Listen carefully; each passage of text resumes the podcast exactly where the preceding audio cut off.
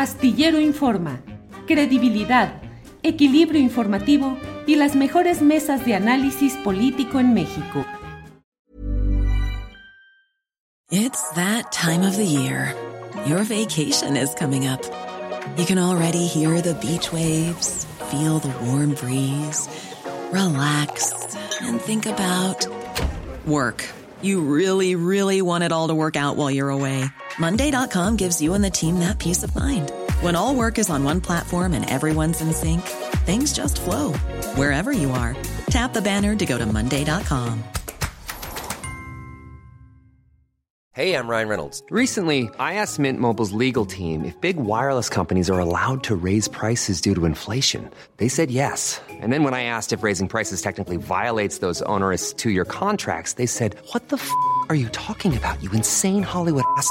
So to recap, we're cutting the price of Mint Unlimited from $30 a month to just $15 a month. Give it a try at mintmobile.com slash switch. $45 up front for three months plus taxes and fees. Promo rate for new customers for limited time. Unlimited more than 40 gigabytes per month. Slows. Full terms at mintmobile.com.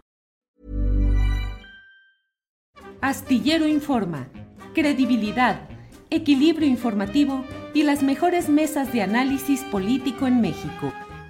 Lunes, lunes 20 de septiembre, es la una de la tarde con un minuto y ya estamos en Astillero Informa. Usted lo sabe, tenemos aquí información, análisis, eh, mesas de análisis, todo lo relevante de la actividad política, económica, social. Eh, lo tendremos en este lunes 20 de septiembre, en que vamos a tener los muchos temas que se han acumulado en este fin de semana. Los vamos a abordar con opinantes, con entrevistados, eh, con el análisis general, no solo lo que ha sucedido, sino el contexto que nos permita y entendiendo muchas de las cosas que suceden en nuestro país. Eh, por lo pronto, mire, deje comentarle algo sobre lo cual quiero hacer un comentario editorial. La lucha de los ciudadanos en contra de las aberraciones y los abusos y las depredaciones ambientales en todo el país forman parte de un contexto muy sabido y muy difundido.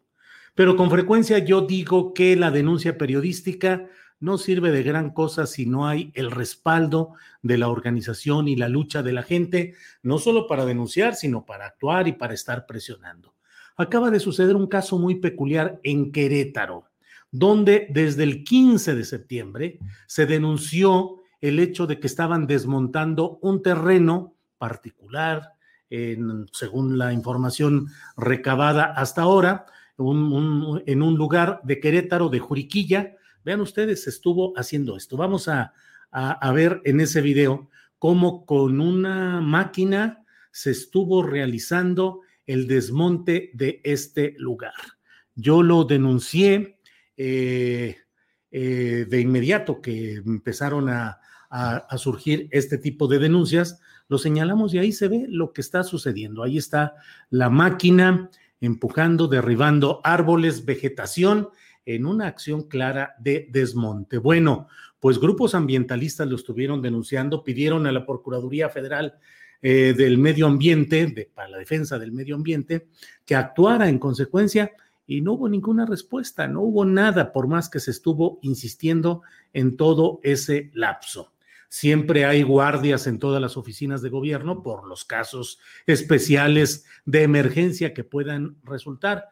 Bueno, pues no hicieron caso.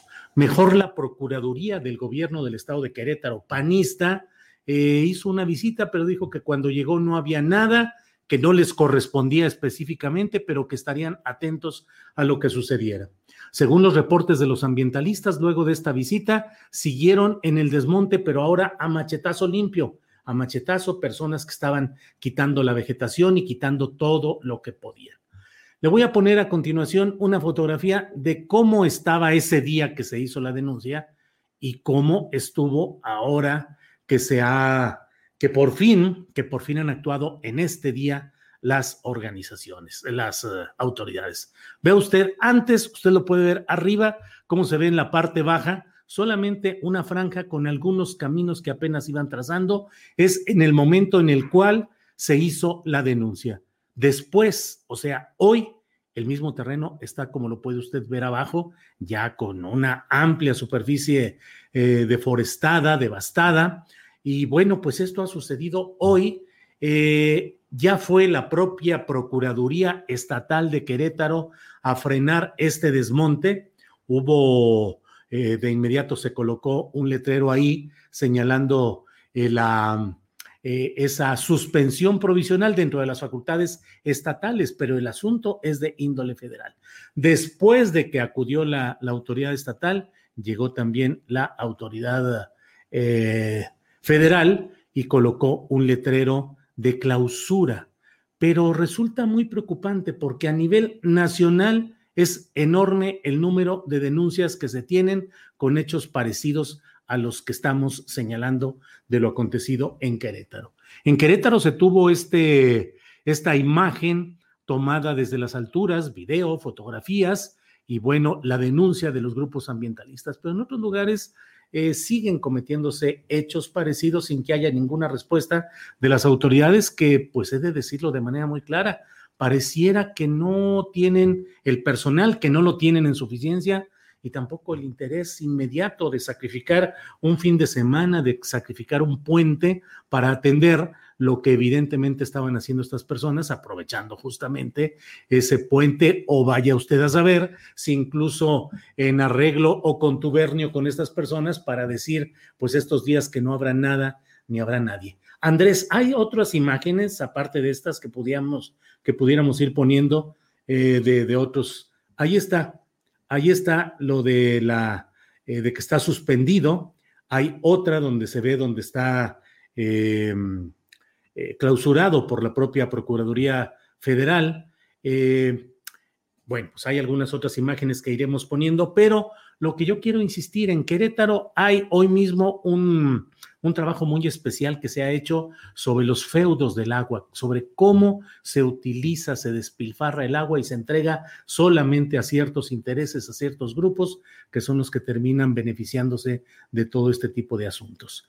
Eh, por otra parte, eh, está el hecho de que en otros lugares, por ejemplo en la laguna, sigue manejándose la resistencia de quienes no aceptan que se inviertan 11 mil millones de pesos para construir un proyecto agua saludable, del cual ya están emplazados los camiones, las obras, todo está listo para que el 3 de octubre llegue el presidente de México, quien ofreció que habría diálogo en la laguna para discutir, analizar y decidir si se aceptaba o no esa obra a llamada Agua Saludable. Y la verdad es que lo que se ha hecho hasta ahora son mesas que se llaman mesas de información, es decir, para informarle a la gente lo que ya se va a hacer. O en otra narrativa las llaman mesas de socialización, es decir, vamos a socializar la información de lo que ya se va a hacer pero consulta, déjeme decirle, con todas sus letras, que no se hizo a pesar de que el presidente de la República así lo ofreció.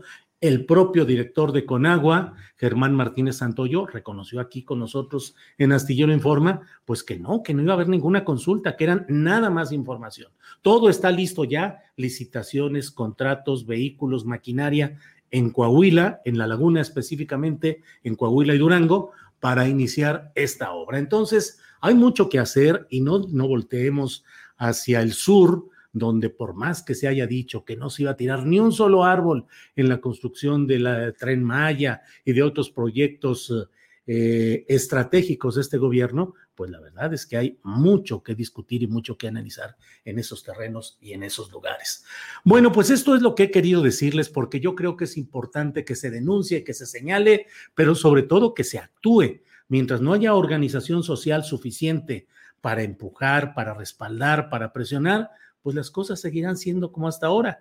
Si los compañeros de Querétaro no hubieran tomado esas imágenes, las hubieran difundido, eh, hubieran estado presionando, llamando, insistiendo en redes sociales, ese terreno estaría ya convertido hoy en un terreno yermo, en un terreno devastado, como tantos y tantos que hay en muchos lugares.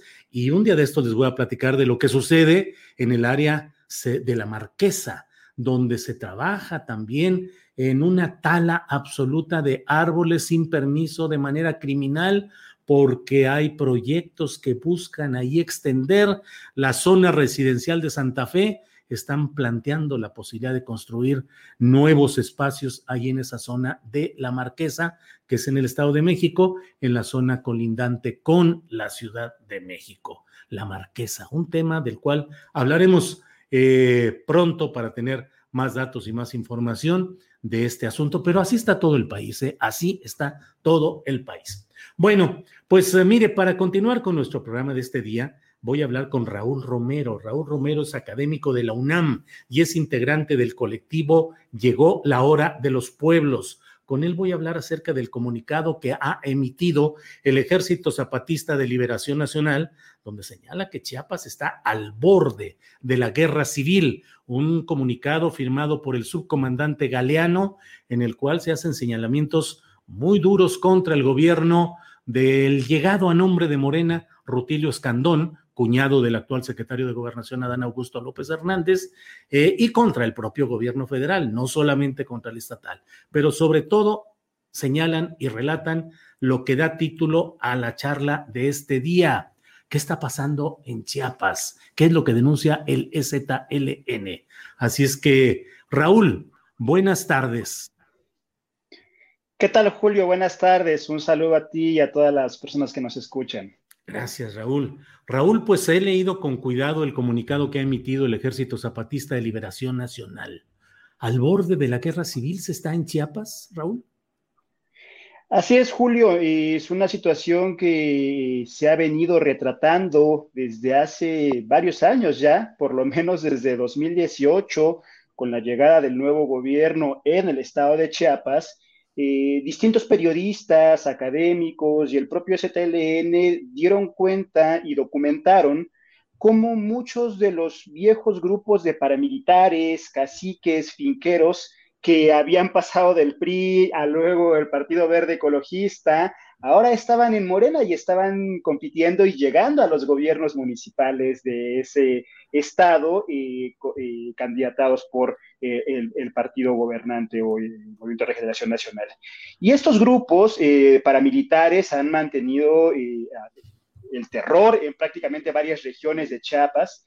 En particular ahora este grupo Orcao, la Organización Regional de Caficultores de, este, de, esta región del país, eh, que ha tenido un comportamiento de corte paramilitar, un grupo que en su momento fue eh, eh, una organización campesina y que después, vía los programas sociales, fue adoptando, adaptando estructuras paramilitares de disputa por el territorio, poniéndose al servicio de los gobiernos municipales y de los gobiernos estatales.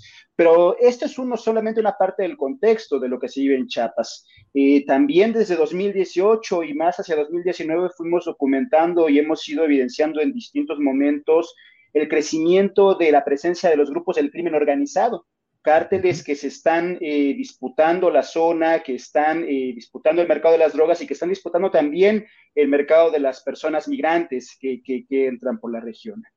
Al mismo tiempo, nos dicen eh, los compañeros zapatistas en su comunicado, hay un, un boicot por parte del gobernador Rutilio Escandón hacia las negociaciones que el presidente de la República, Andrés Manuel López Obrador, mantenía con los profesores de la CENTE y que como ustedes, tú recordarás y el público que nos escucha, eh, hace unas semanas derivó en movilizaciones que dieron la vuelta eh, en toda la prensa nacional. Y que esas movilizaciones tienen que ver precisamente con ese boicot que el gobierno del Estado hacía para romper las negociaciones entre la Coordinadora Nacional de Trabajadores de la Educación y el gobierno federal.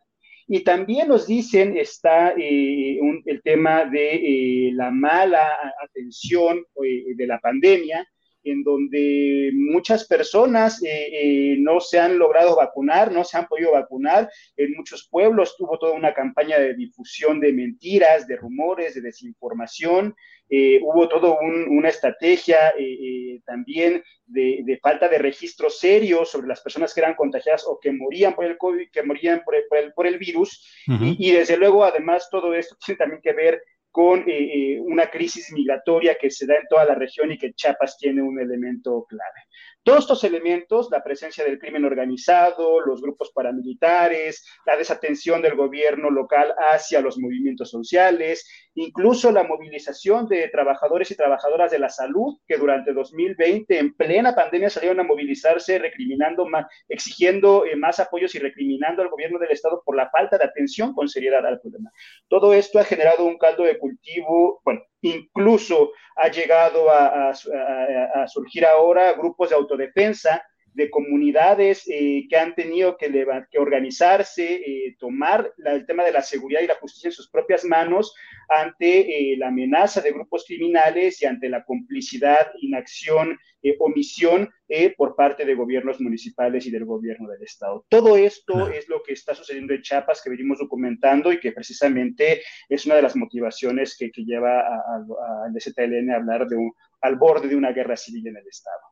Raúl, hay una parte en el comunicado del Ejército Zapatista de Liberación Nacional que dice, si lo que quieren es quitar al actual gobierno federal o provocarle dificultades como represalia por las investigaciones penales que tienen en su contra, o están jugando en una de las facciones que se disputan la sucesión del 2024, usen los canales legales a los que tienen acceso. Es, es de suponerse, pues, que Rutilio Escandón o quiénes estarían tratando de quitar al actual gobierno federal?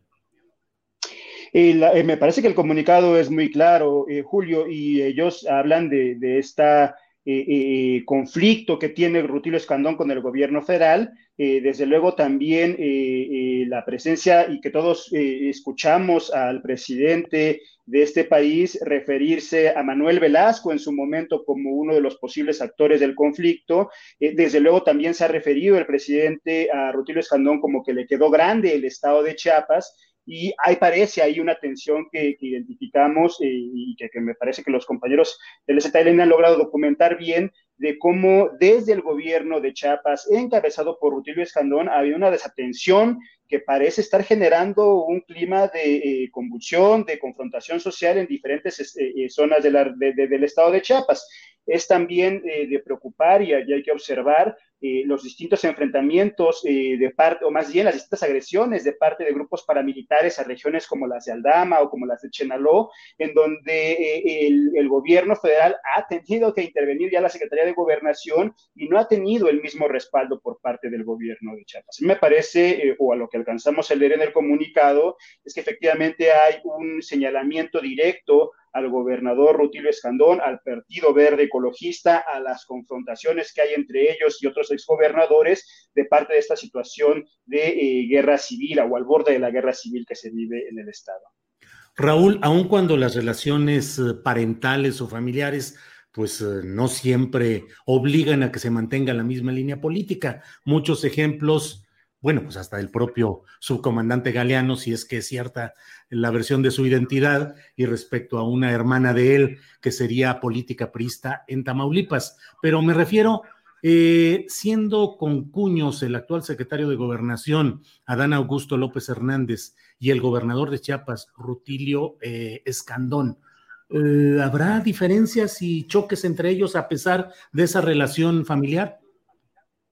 Eh, no estoy seguro y me parece que precisamente este movimiento de llevar eh, a Adán Augusto a la Secretaría de Gobernación busca precisamente fortalecer la presencia de, eh, la cuarta transformación, como así eh, se autoproclama eh, dentro de, en la zona, ¿no? Como tú bien has recordado, cuando, al presentar esta conversación, los, los, los, nudos o nodos de relaciones familiares que están en el gobierno de Chiapas, en el gobierno de Tabasco, en la auditoría de la federación y ahora también en la Secretaría de Gobierno, eh, nos podrían hablar de una red ahí eh, familiar eh, que da de tiempo de cuenta atrás. la propia relación, desde luego, del presidente Andrés Manuel con Payambé López en su momento, pero también con el abuelo de Manuel Velasco, habla ahí de una relación que viene de tiempo atrás del Grupo Tabasco con la familia chapaneca, articulándose en donde están los principales proyectos de eh, megaproyectos, eh, como es el, el, mal llamado Tren Maya o el Corredor Interoceánico, que es esta zona sur-sureste del país, y también a donde han apostado una idea, el programa de Sembrando Vida. Me parece eh, que, hay ahí, insisto, una intención por controlar el sur-sureste de la República y atacar o eliminar a las resistencias que están en esa zona y que en esa disputa por ver quién gana el favor del presidente hacia, las, hacia la carrera del 2024 es que grupos de antaño, finqueros, caciques, paramilitares y que hoy también pudieran tener o pueden tener fuertes vínculos con el crimen organizado son los que están operando en la zona y que tienen esta situación en Chiapas.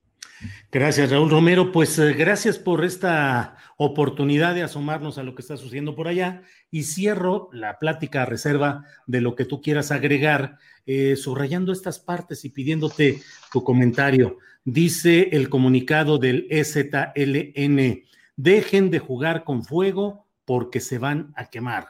En otro párrafo eh, dice que el EZLN tomará las medidas pertinentes para que se aplique la justicia a los criminales de la Orcao y funcionarios que los apadrinan. Y cierran diciendo, es todo. Para otra ocasión ya no habrá comunicado, o sea, no habrá palabras, sino hechos. ¿Este es el anuncio de una eventual vuelta a las armas, Raúl?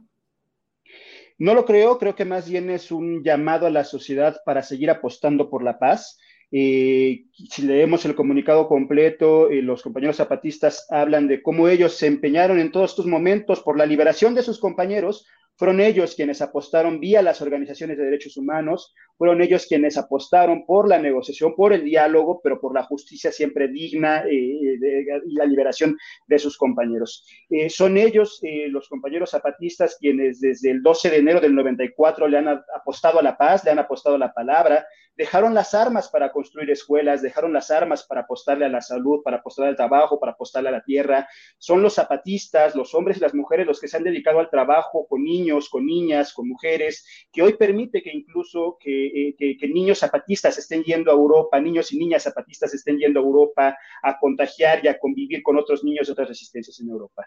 Me parece que el zapatismo le ha apostado en todo momento a la paz, le ha apostado en todo momento al diálogo y que no ha sido del mismo, no ha recibido el mismo trato desde los distintos gobiernos municipales, estatales y del federal.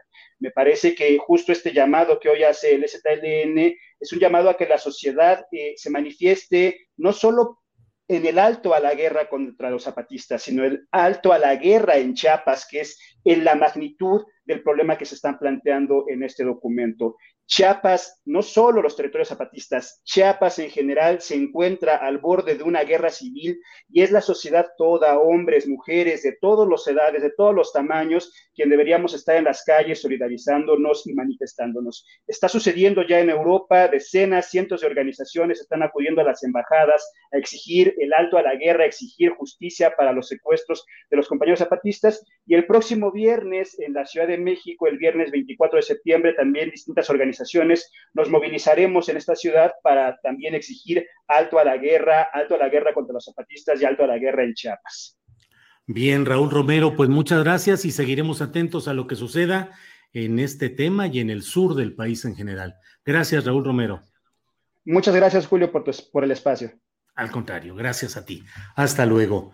Bueno, eh, pues eh, hay muchos comentarios, como es natural, en las redes en, el chat particularmente. Y mire, en unos segunditos vamos a estar ya con Edith Domínguez. Ella es reportera de Pop Lab y vamos a pedirle que nos dé la información actualizada de lo que ha sucedido en Salamanca.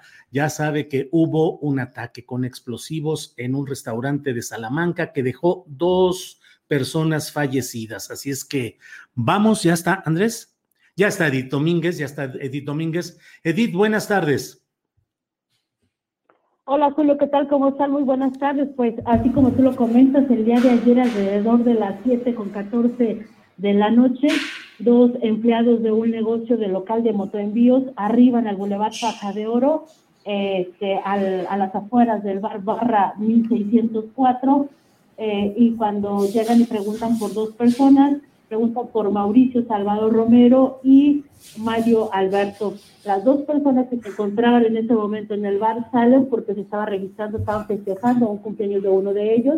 Es que salen porque llegan a recibir un, regalo. Las dos personas de moto envío es que llevan un, un regalo, unas flores al momento de recibir este, este, esa caja en forma de regalo, pues es que explota y ahí en ese lugar fallece Mauricio Salvador Romero Morales, uno de los dueños del negocio, Mario Alberto Hernández Cárdenas, gerente del mismo, y resulta lesionado uno de los repartidores de motoenvío junto con otras tres personas que se encontraban en esa zona. Eso fue el día de ayer, hasta ese momento, Julio, comentar que no tenemos la certeza de qué tipo de explosivo fue el que se eh, utilizaron para esta, para esta entrega.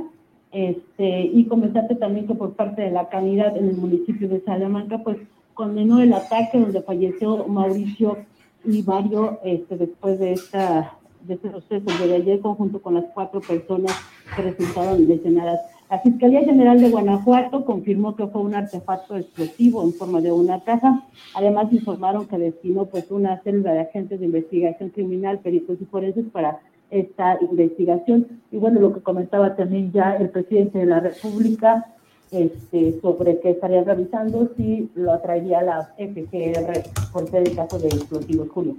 Eh, Edith, este restaurante es un restaurante popular, eh, de lujo, eh, el, dueño es el dueño y un socio, pues son personas muy metidas siempre en este ámbito del restaurantero, ¿así es? Así es, de acuerdo lo que estuvimos este, platicando con algunas personas que lo conocen, Salvador, este, Mauricio Salvador es eh, o era amigo de, Mario, es que Salvador invita a Mario a trabajar a este lugar que no tenía más de seis meses de haberlo inaugurado y este pues el hecho se da el día de ayer, son personas, de acuerdo a lo que hemos platicado con algunos conocidos, es que es muy conocido, es muy querido y que siempre se ha dedicado a estar emprendiendo este, en cualquier tipo de negocio y tenían no más de este, siete meses que habían emprendido con este, con este bar. Es cual se ubica o la calle Fajadero, Boulevard Fajadero del municipio de Salamanca, aquí en Guanajuato. Es una de las principales vías que tiene el municipio y donde se encuentran, bueno, la mayoría de los, de los comercios, comercios bien, ¿no? Eh, Edith, esto pues yo no sé, pero digo, en otros lugares y en otros establecimientos parecidos, eh, pues suele haber la exigencia de cobro de piso y cuando los dueños o los directivos se niegan, pues suele haber atentados.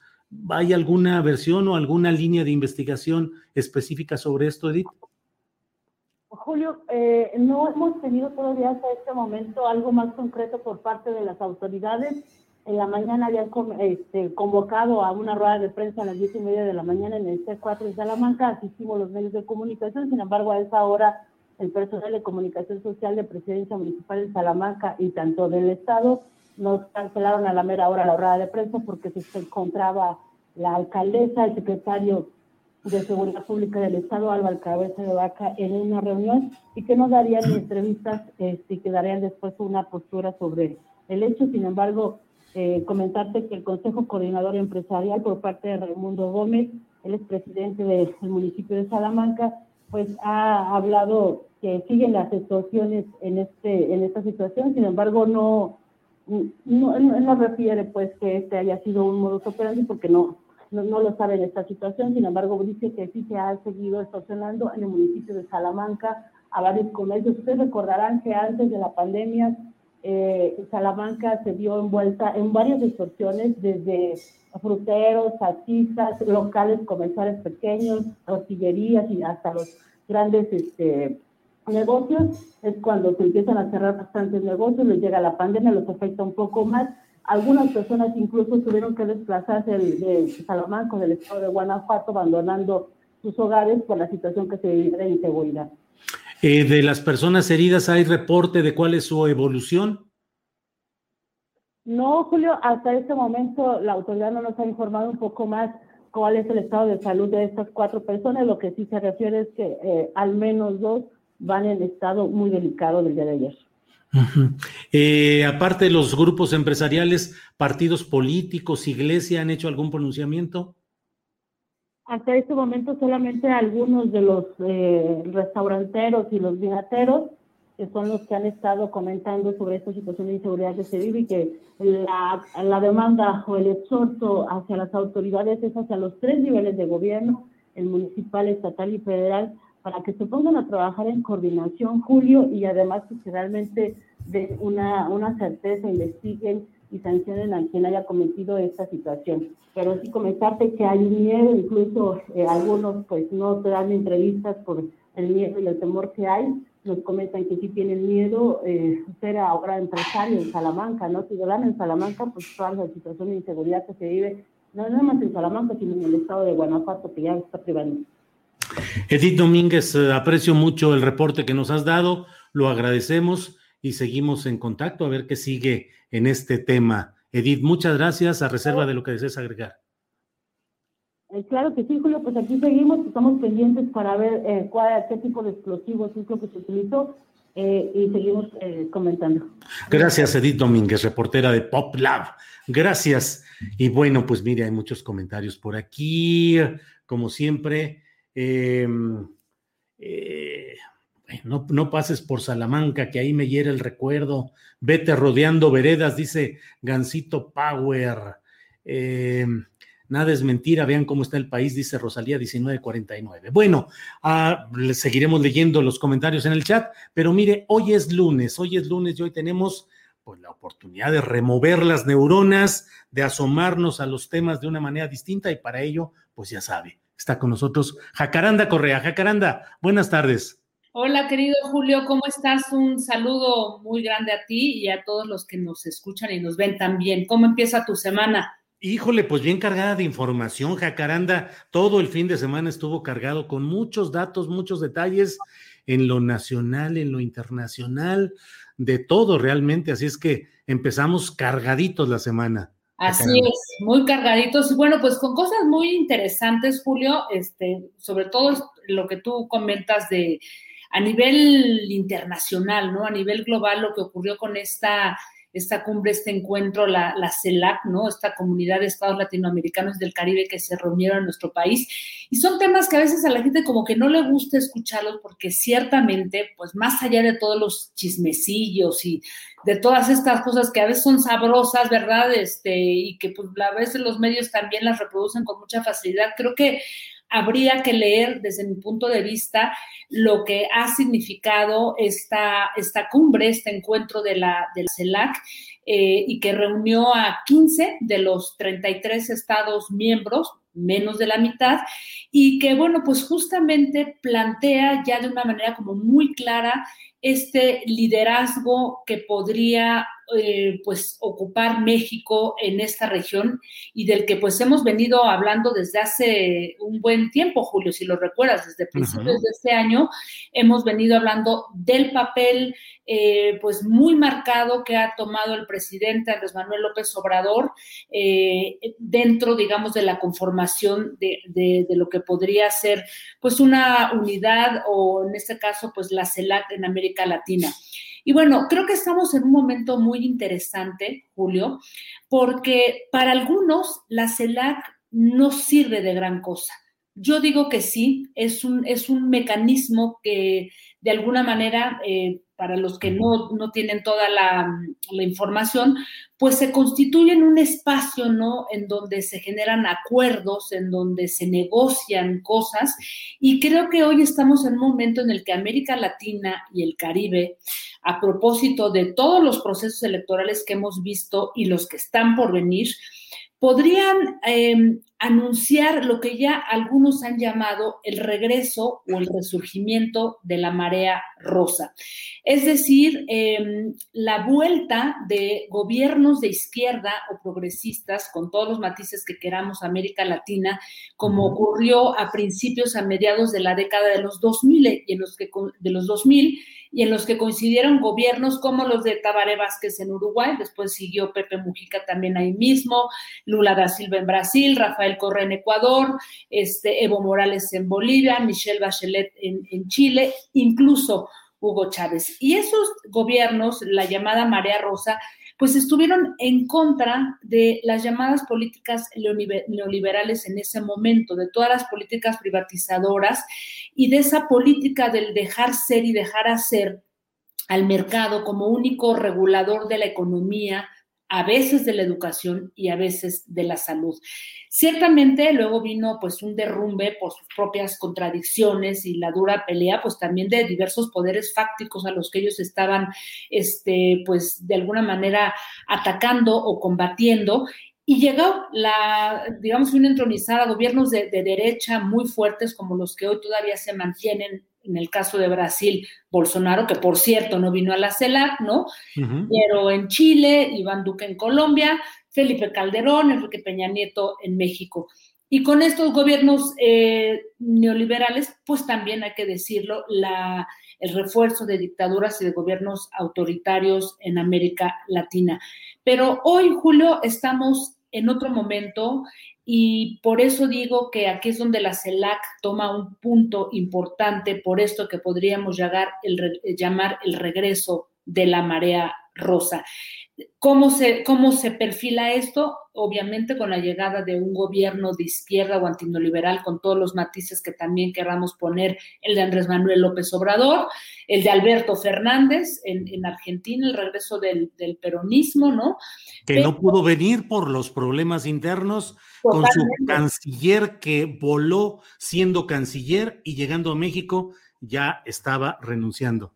Así es, este Julio, uh -huh. y que por cierto iba a tomar la, la presidencia. Claro, Argentina. Este, Argentina, y que de alguna manera, pues México ahí cerraba como esta pinza para intentar mantener este, este liderazgo que, que, pues como hemos, como recordaremos, Julio, lo ha venido marcando el presidente ya desde julio, cuando fue el aniversario de Simón Bolívar, ¿te acuerdas? En ese sí discurso bastante sí. fuerte, eh, muy bien perfilado, con, este, con la invitación a, a la escritora este, Isabel, Isabel Allende. Allende.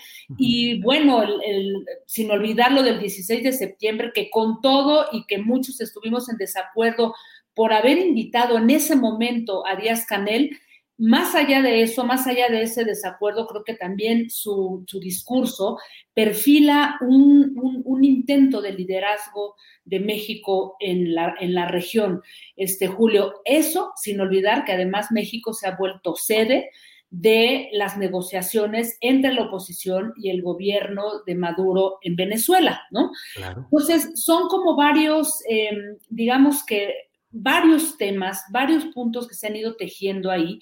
Y el último, y que del que valdría la pena después hablar con mucho más eh, puntualidad este julio, es la petición que hace México a la CEPAL y a su secretaria ejecutiva Claudia Bárcenas, quien tiene uno de los discursos, pues eh, desde mi punto de vista, más interesantes, porque es a la que se le encarga hacer todo un plan, eh, este plan de autosuficiencia sanitaria para la región, y plantean seis puntos muy interesantes y que a grandes rasgos pues está perfilando desde la invitación de México, ¿no? A, digamos que hacer esfuerzos de colaboración entre todos los países de América Latina para hacer compras consolidadas de, de medicamentos en este momento y también encontrar maneras para producir y ser autosuficientes en las vacunas contra la pandemia. Así es que, Julio, yo creo que de alguna manera todo esto nos da una, mm, digamos que una mirada distinta a lo que podría ocurrir en la región con todos estos vaivenes. No olvidemos que vienen elecciones ahora en noviembre en Colombia, en Nicaragua, ¿no? Y todo lo que ha venido ocurriendo, cómo se ha ido perfilando la nación, el triunfo de Pedro Castillo, este, también en Perú, ¿no? Este, todo, todo esto va a dar un, perfil de lo que será eh, los próximos años en la región latinoamericana y saber si es posible este liderazgo que México, al que está apostando el presidente Andrés Manuel López Obrador, eh, pues en voz también del propio Marcelo Ebrard, que ha tomado una, este, una visibilidad muy interesante. Julio, estarás de acuerdo, ¿no? Claro, claro. Todo esto ha sido eh, parte de un proceso, como tú dices, muy interesante, en el cual, pues la presencia también, aunque con menos relevancia mediática, de los presidentes de Bolivia, de Perú, eh, el caso de Argentina, que ya has mencionado, que bueno, Argentina, y que a lo mejor un día de estos hay que platicar también sobre ese tema, Jacaranda, porque lo sucedió en, en, en, Argentina no deja de ser un llamado de atención para las izquierdas en todos los demás países y también en México. Es decir, cómo estas... Uh, eh, elecciones eh, anticipadas, obligatorias, eh, tuvieron un resultado contrario al gobierno en turno, así es, con Alberto Fernández, y que finalmente detonó las contradicciones y los problemas internos que hay entre la vicepresidenta Cristina Kirchner y el presidente Alberto Fernández, con la salida de cinco ministros el recambio, pues la sustitución para restablecer nuevas fórmulas de entendimiento y prepararse para las elecciones de noviembre. Entonces, todo eso creo yo también que está en ese horizonte. Jacaranda, lo que no sé, y eso lo escribo un poco hoy en la columna astillero en la jornada, es la reacción de Estados Unidos. Es decir, ¿qué va a hacer Estados Unidos frente a todo esto? A lo cual agregaría yo incluso el discurso a larga distancia del presidente de China, cuya incursión de China en los asuntos de Latinoamérica suele provocar reacciones muy adversas en Estados Unidos. ¿Qué piensas, Jacaranda? Pues yo creo que también eh, aquí no me atrevería yo a opinar abiertamente a qué le está apostando exactamente el gobierno de Andrés Manuel López Obrador, porque como sabemos, este Julio, juega y mueve las, las piezas del rompecabezas de una manera inusual y de una manera que de pronto pues, nos sorprende a la larga por saber cuáles son las respuestas, pero digamos que esta posición, ¿no? En el, en el, eh, durante el desfile del 16 de septiembre, en el que llama abierta y públicamente al gobierno de Biden a quitar el, el bloqueo contra Cuba, eh, pues tiene una postura bastante fuerte que yo no sé todavía cómo responderán los sectores conservadores que eh, cohabitan en el gobierno de Estados Unidos, ¿no? Hasta ahora hemos visto que Biden se ha manejado de una manera muy mesurada, pero digamos que ese jalón de orejas y este a ver, no nos vamos a, no nos vas a ver como tu patio trasero y aquí te estoy exigiendo que por favor este, le quiten el bloqueo a Cuba, pues sí es, un, es, una movida de pieza que yo todavía no me atrevería a decir hacia dónde va, pero me parece que de alguna manera, eh, pues se avienta el presidente a tomar este papel de liderazgo y a decir, bueno, pues basta no de intervenciones, basta de bloqueos y vamos a ver pues cómo responde Estados Unidos, Julio.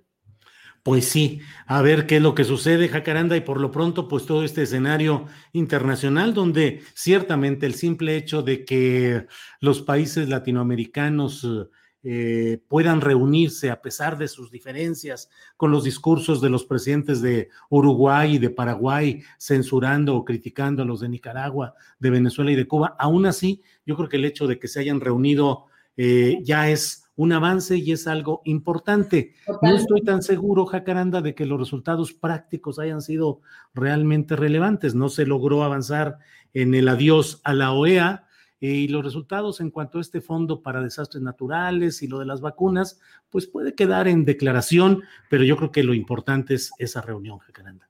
Claro, y sobre todo lo que tú dices, el que se haya reunido, aunque haya sido la mitad de los, de los integrantes, o sea, porque además desde el 2017 eh, la CELAC andaba ahí como este, deambulando, o sea, no tenía una fuerza real cuando hubo esta reunión en República Dominicana, porque además, si recuerdas, había sido prácticamente secuestrada por, pues, por, por, por Venezuela, ¿no? Entre Venezuela, Bolivia, entonces había como toda una tendencia en la que no estaban de acuerdo todos los gobiernos y me parece que ahora, pues, podría tomar otro rumbo, porque de alguna manera es un instrumento más que eh, pragmático técnico, es mucho más político y eso es a lo que le está apostando y jugando el gobierno del presidente Andrés Manuel López Obrador, Julio.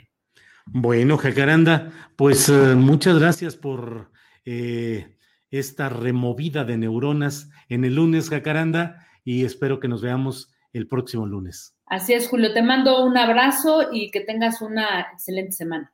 Gracias, Jacaranda Correa. Hasta luego. Bien, pues ya sabe que los lunes se remueven las neuronas con Jacaranda Correa, que nos hace pensar un poco más allá de lo superficial y de lo evidente que va al fondo de las cosas y eso nos ayuda a todos a, pues a refrescar y a agitar nuestra percepción de las cosas. Bien, eh, como todos los lunes también tenemos hoy la participación de nuestra compañera Claudia Villegas, periodista, directora de la revista Fortuna. Eh, autora de trabajos periodísticos muy especiales en eh, la revista Proceso, profesora de periodismo en la Facultad de Ciencias Políticas y Sociales de la UNAM, en fin, toda una autoridad para hablar con nosotros de economía, con visión, con sentido social. Claudia Villegas, buenas tardes.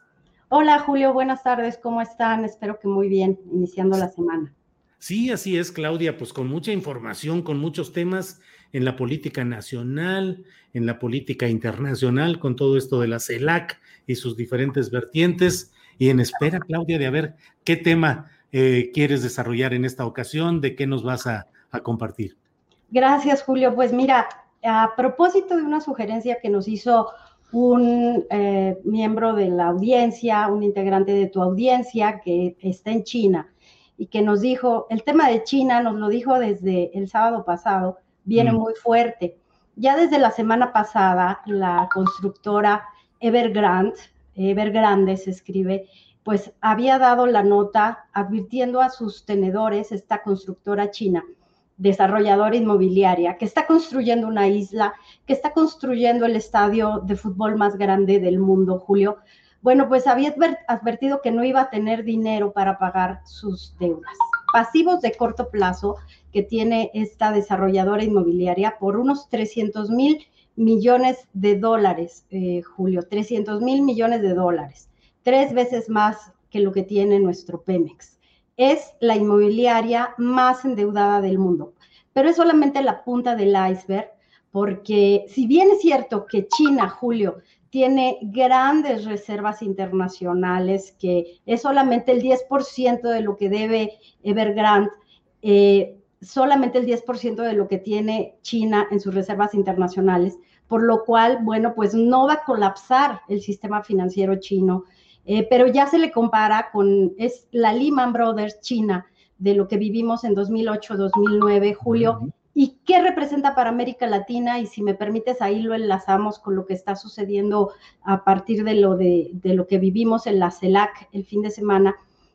Ya se cayó el precio del acero las materias primas comienzan a caer. ¿Por qué? Porque la, industria china requiere materias primas y esas materias primas vienen de muchos países de América Latina. Entonces, el presidente López Obrador, Julio, dio algo interesante, eh, nos dijo algo interesante en la cumbre de la CELAC. Y bueno, hoy estamos viviendo como, pues este, el rinoceronte blanco, le dicen a esta desarrolladora inmobiliaria, bueno, muestra cómo China intentó por todas las vías incrementar su consumo interno cuando países como Estados Unidos, incluso, bueno, pues algunos otros países decidieron que ya no iban a financiar el superávit de China, ya no iban a comprar cosas desde Asia y eso pues inició con Trump, pero es un asunto muy complejo, es un nudo jordano, eh, Julio, que creo que vamos a tener que estar muy pendientes de esto que está pasando en Asia. Sí, Claudia, ahora en esa misma reunión de la CELAC, donde hubo un mensaje eh, virtual eh, del presidente de China eh, ante los países latinoamericanos ahí reunidos, yo no sé, Claudia, normalmente creo que eso pone bastante nerviosos a los inversionistas y a las autoridades de Estados Unidos, que de hecho hemos visto cómo en Guatemala y en otros lugares pareciera que el andarle abriendo un poco las puertas a, China, mm, desencadena movimientos, protestas inducidos o genuinos, pero a fin de cuentas eh, no sé qué suceda con esto. ¿Qué te parece? Eh, ¿Cuáles pueden ser las consecuencias de ese mensaje del presidente de China? Bueno, Julio, yo quisiera antes tocar el tema del mensaje del presidente López Obrador, que invitó a que el consumo interno de la región se dé en Norteamérica que los países del orbe, eh, Norteamérica, Centro, Sudamérica, miren su mercado interno, que no es momento de seguir trayendo cosas de Asia, insumos, la desincronización que nos deja la pandemia, la relocalización de muchas empresas, Julio, es una oportunidad muy grande para América Latina. Claro que el presidente de China quiere cooperación, quiere que se siga manteniendo pues el nivel de integración para América del Norte, pero lo que pasó con China en las últimas décadas, bueno, al menos desde 2008, Julio, nos muestra que China está muy preocupada, claro, por mantener sus cadenas de suministro, seguir vendiéndole a Estados Unidos, a la región. Pero lo que nos dijo el presidente López Obrador en el seno de la CELAC es que es momento de integrar a la región y de favorecer los mercados internos. Yo como lo vi, creo que frente al mensaje del presidente de China, eh, el presidente López Obrador le abrió la puerta a Estados Unidos para decirle, todo eso que esté en Asia, todo, todo eso que se eh, impulsó en algún momento para generar pues los iPhones baratos, eh, perdón el comercial, pero tantas cosas baratas, Julio, que, trajeron de Asia para impulsar el crecimiento. Bueno, pues ahora lo que se tiene, Julio, es la posibilidad de hacerlo en América Latina. ¿Cuántos años tardará? Bueno, eh, lo que estamos viendo es que eh, China está en riesgo, su economía está en riesgo, está eh, eh, empezando de alguna manera esta deuda que, vemos con esta desarrolladora inmobiliaria, pero es la punta del iceberg, insisto, y es momento de mirar la región y de la integración entre los países de Centro, Sudamérica y Norteamérica, Julio. Claudia, que de hecho, pues es la propuesta de una Unión Americana al estilo de la propia Unión Europea, ya no solo en el subcontinente norte, donde tenemos este Tratado de Libre Comercio Canadá, México, Estados Unidos, que no implica la libertad de tránsito, que es una de las, de las grandes diferencias con Europa, pero ahora el presidente de México está planteando la posibilidad de que hubiera esa unión americana. ¿Cómo has visto esta propuesta, Claudia? Ya nos diste un, un punto de vista cercano, pues, con todo lo que dijiste respecto al mercado local y el consumo interno, pero en general la idea del, de una Unión Americana al estilo de la europea, Claudia. Es que Julio, más allá del sueño bolivariano, que a mí me parece que muchos nos quedamos un poco pues eh, asustados por lo que vimos el fin de semana con Venezuela, con Cuba, Paraguay, Uruguay. Más allá del sueño bolivariano, creo que México a partir del TEMEC se convirtió en uno de los mercados más grandes para Estados Unidos.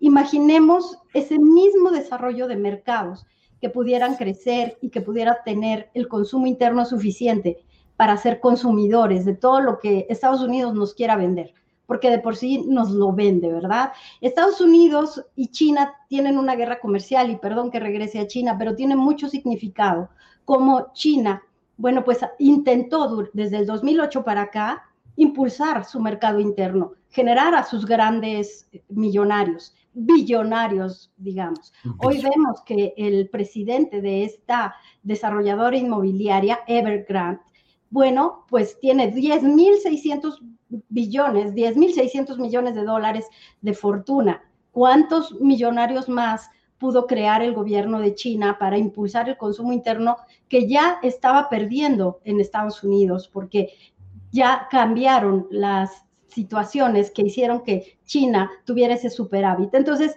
volviendo a América Latina, Julio, creo que es muy importante mirar hacia los mercados que se pueden generar, que es momento de invertir en América Latina, que es momento de ver a México. Eso es lo que vamos a ver. La mala noticia es que, volviendo al tema de China, y es que buscando en los archivos de cuántos bancos estarían viéndose afectados, bueno, pues son 171 bancos domésticos, 12 firmas financieras, pero hay un banco que es el Commercial Bank of China, que está participando en el tren Maya. Entonces, si esta marea roja, eh, pues no la logra controlar el gobierno chino, si no quiere rescatar a Evergrande, si quiere liquidarla, bueno, habrá, habrá repercusiones de las prioridades que tenían, pues este banco, por ejemplo, que está participando en el tren Maya, Julio. Entonces, creo que vamos a tener mucho trabajo los periodistas del área financiera. Híjole, ahora sí que por todos lados, mucha chamba. Claudia Villegas, pues muchas gracias como siempre por esta oportunidad de platicar los lunes acerca de estos temas y espero que nos veamos el próximo lunes, Claudia Villegas. Sin falta, Julio, un abrazo a todos y síganse cuidando mucho. Gracias. Gracias a Claudia Villegas, directora de la revista Fortuna, que usted puede leer en www.revistafortuna.com.mx. Ahí hay artículos de opinión, reportajes, entrevistas, notas informativas muy actuales de lo que está sucediendo. La verdad es que el mundo de la información económica, financiera, comercial es un mundo muy agitado también por intereses muy peculiares, como en muchas partes de la prensa, sea en lo político, lo deportivo o lo de espectáculos, pues igual sucede o de manera muy fuerte en el área de negocios, de economía, y por eso recomiendo la revista Fortuna y por eso tenemos el, la opinión de Claudia Villegas, porque son opiniones distintas, honestas, críticas de lo que está sucediendo en este terreno. Entonces, si está usted cansadón de o cansada de, ver siempre la misma, el mismo estilo de periodismo relacionado con lo económico, le invito a que escuche eh, los comentarios, que los lea en Twitter de Claudia Villegas.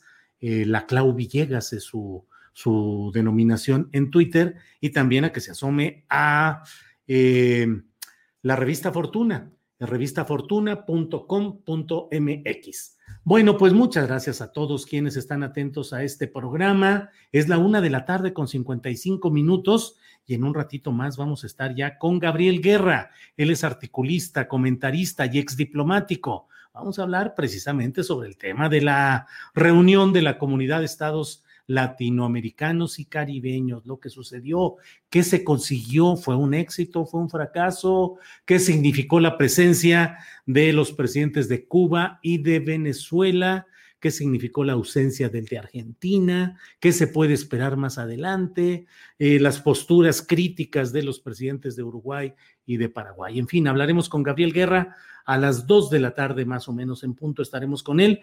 Y luego, por ahí de las dos de la tarde con 20 minutos, vamos a platicar con Francisco Liñán. Él es director editorial del periódico Zócalo de Piedras Negras y vamos a hablar acerca de lo que está sucediendo con los haitianos en esa parte de la frontera México-Estados Unidos. Estados Unidos que determinó cerrar eh, ese paso en la frontera México-Estados Unidos, eh, hacia del río, del río Texas, y por el hacinamiento de migrantes y la devolución que se está haciendo de Estados Unidos. Eh, en fin, de todo eso vamos a hablar con Francisco Liñán.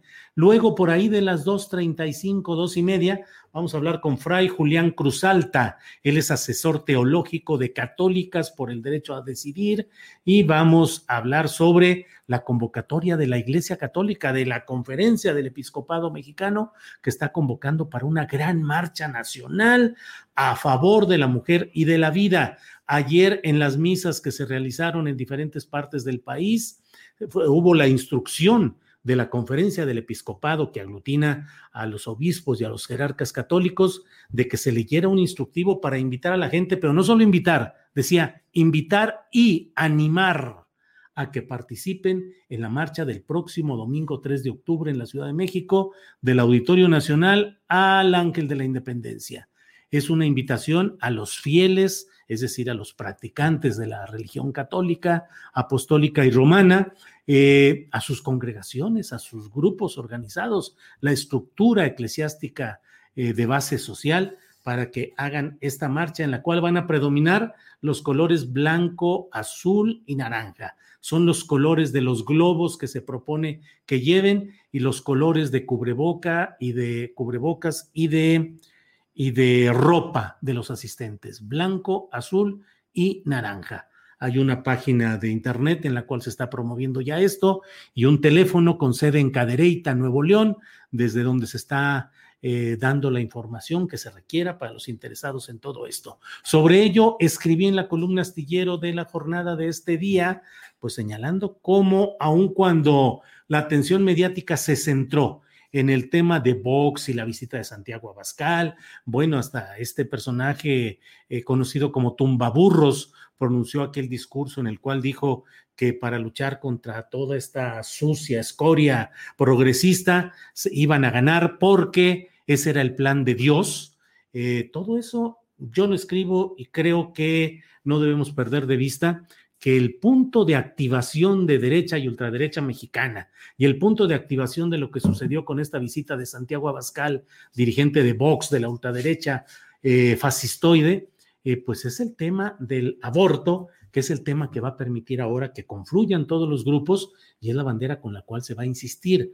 La Iglesia Católica ya empezó hoy a promover que los días 20 se toquen las campanas en las iglesias y se hayan rezos y rosarios en eh, pues eh, contrarios, ¿no? En protesta por la resolución de la Corte Suprema de Justicia de la Nación en el sentido de no penalizar la suspensión voluntaria del embarazo, los abortos. Eh, hoy se pudo ver ya, por ejemplo, en Jalapa, Veracruz, en la catedral, escuchar las campanadas de catedral y cuando menos una persona de rodillas y con una veladora frente a la iglesia y así pretenden que vaya que vaya dándose una organización que va a tener una primera expresión concreta el próximo domingo 3 de octubre en esta manifestación, esta marcha organizada, convocada y animada por la jerarquía católica, por la conferencia del episcopado mexicano. Bueno, mire, son las dos de la tarde, son las dos de la tarde. Les agradezco mucho que sigamos en contacto. Tenemos un programa muy completo porque estamos abordando diferentes temas y por ello es que me da mucho gusto entrar ya en contacto con Gabriel Guerra, a quien saludo con gusto. Gabriel, buenas tardes. Mi querido Julio, muy buenas tardes. Qué gusto saludarte y estar contigo. Igualmente, Gabriel, muchas gracias por aceptar esta petición de que estuvieras con nosotros para platicar sobre este tema que, pues, me parece que tiene muchas aristas, muchas variables y muchas perspectivas. Lo de la reunión de la CELAC, la presencia del presidente cubano eh, Díaz Canel, la llegada no programada, no anunciada previamente del presidente de Venezuela, Nicolás Maduro, eh, las discusiones con los presidentes, o al menos las críticas de los presidentes de Paraguay y de Uruguay, el mensaje eh, por vía virtual del presidente chino, en fin, muchos temas. ¿Qué te pareció todo esto y qué saldos podemos ir eh, apuntando de lo que ahí sucedió, Gabriel? Mira, muchos, en efecto, muchísimas aristas. yo empezaría tal vez un día antes, Julio, con la, con la visita eh, del presidente de Cuba, eh, que fue eh, pues el gran tema, ¿no? Más que el desfile, más que cualquier cosa que haya sucedido la noche del grito, que fue un grito sobrio, correcto, triste por la plaza vacía, ¿no? Pero una, cosa que, que se dio bien y el 16 se convirtió en el día de la discusión acerca de si debía o no estar el presidente de Cuba ahí y dando un mensaje o no. Eh, primero porque no es, no se acostumbra, yo no recuerdo nunca que un presidente de otro país eh, pronunciara palabras en un 16 de septiembre y mucho menos en el marco del desfile. Eh, segundo porque pues el tema de Cuba siempre genera muchísimas pasiones, eh, reacciones de todo tipo, de un lado y de otro. Eh, Julio, pero creo que en términos generales podríamos eh, coincidir muchos que no somos de los fanáticos pro ni de los fanáticos contra, en que fue pues desusado y yo diría desafortunado darle ese tamaño de foro y de espacio al presidente cubano por, por ser la fecha que era, eh, pero también reconocer que el presidente López Obrador, eh, como acostumbra, eh, pues le ganó la jugada a sus contrincantes, marcó la agenda, los provocó como buen provocador político que es y los dejó hablando del tema y resumbando con el tema durante días. Entonces, bueno, a él le funcionó muy bien. Yo tal vez me lo hubiera ahorrado, sobre todo porque como sabes, Julio, yo no comparto esta idea de que eh, México vaya rumbo a la venezolanización o, la cubanización, pero hay personas que sí lo creen. Y hay personas que ante eso se alarman y se espantan. Y bueno, podríamos decir que son tal cosa.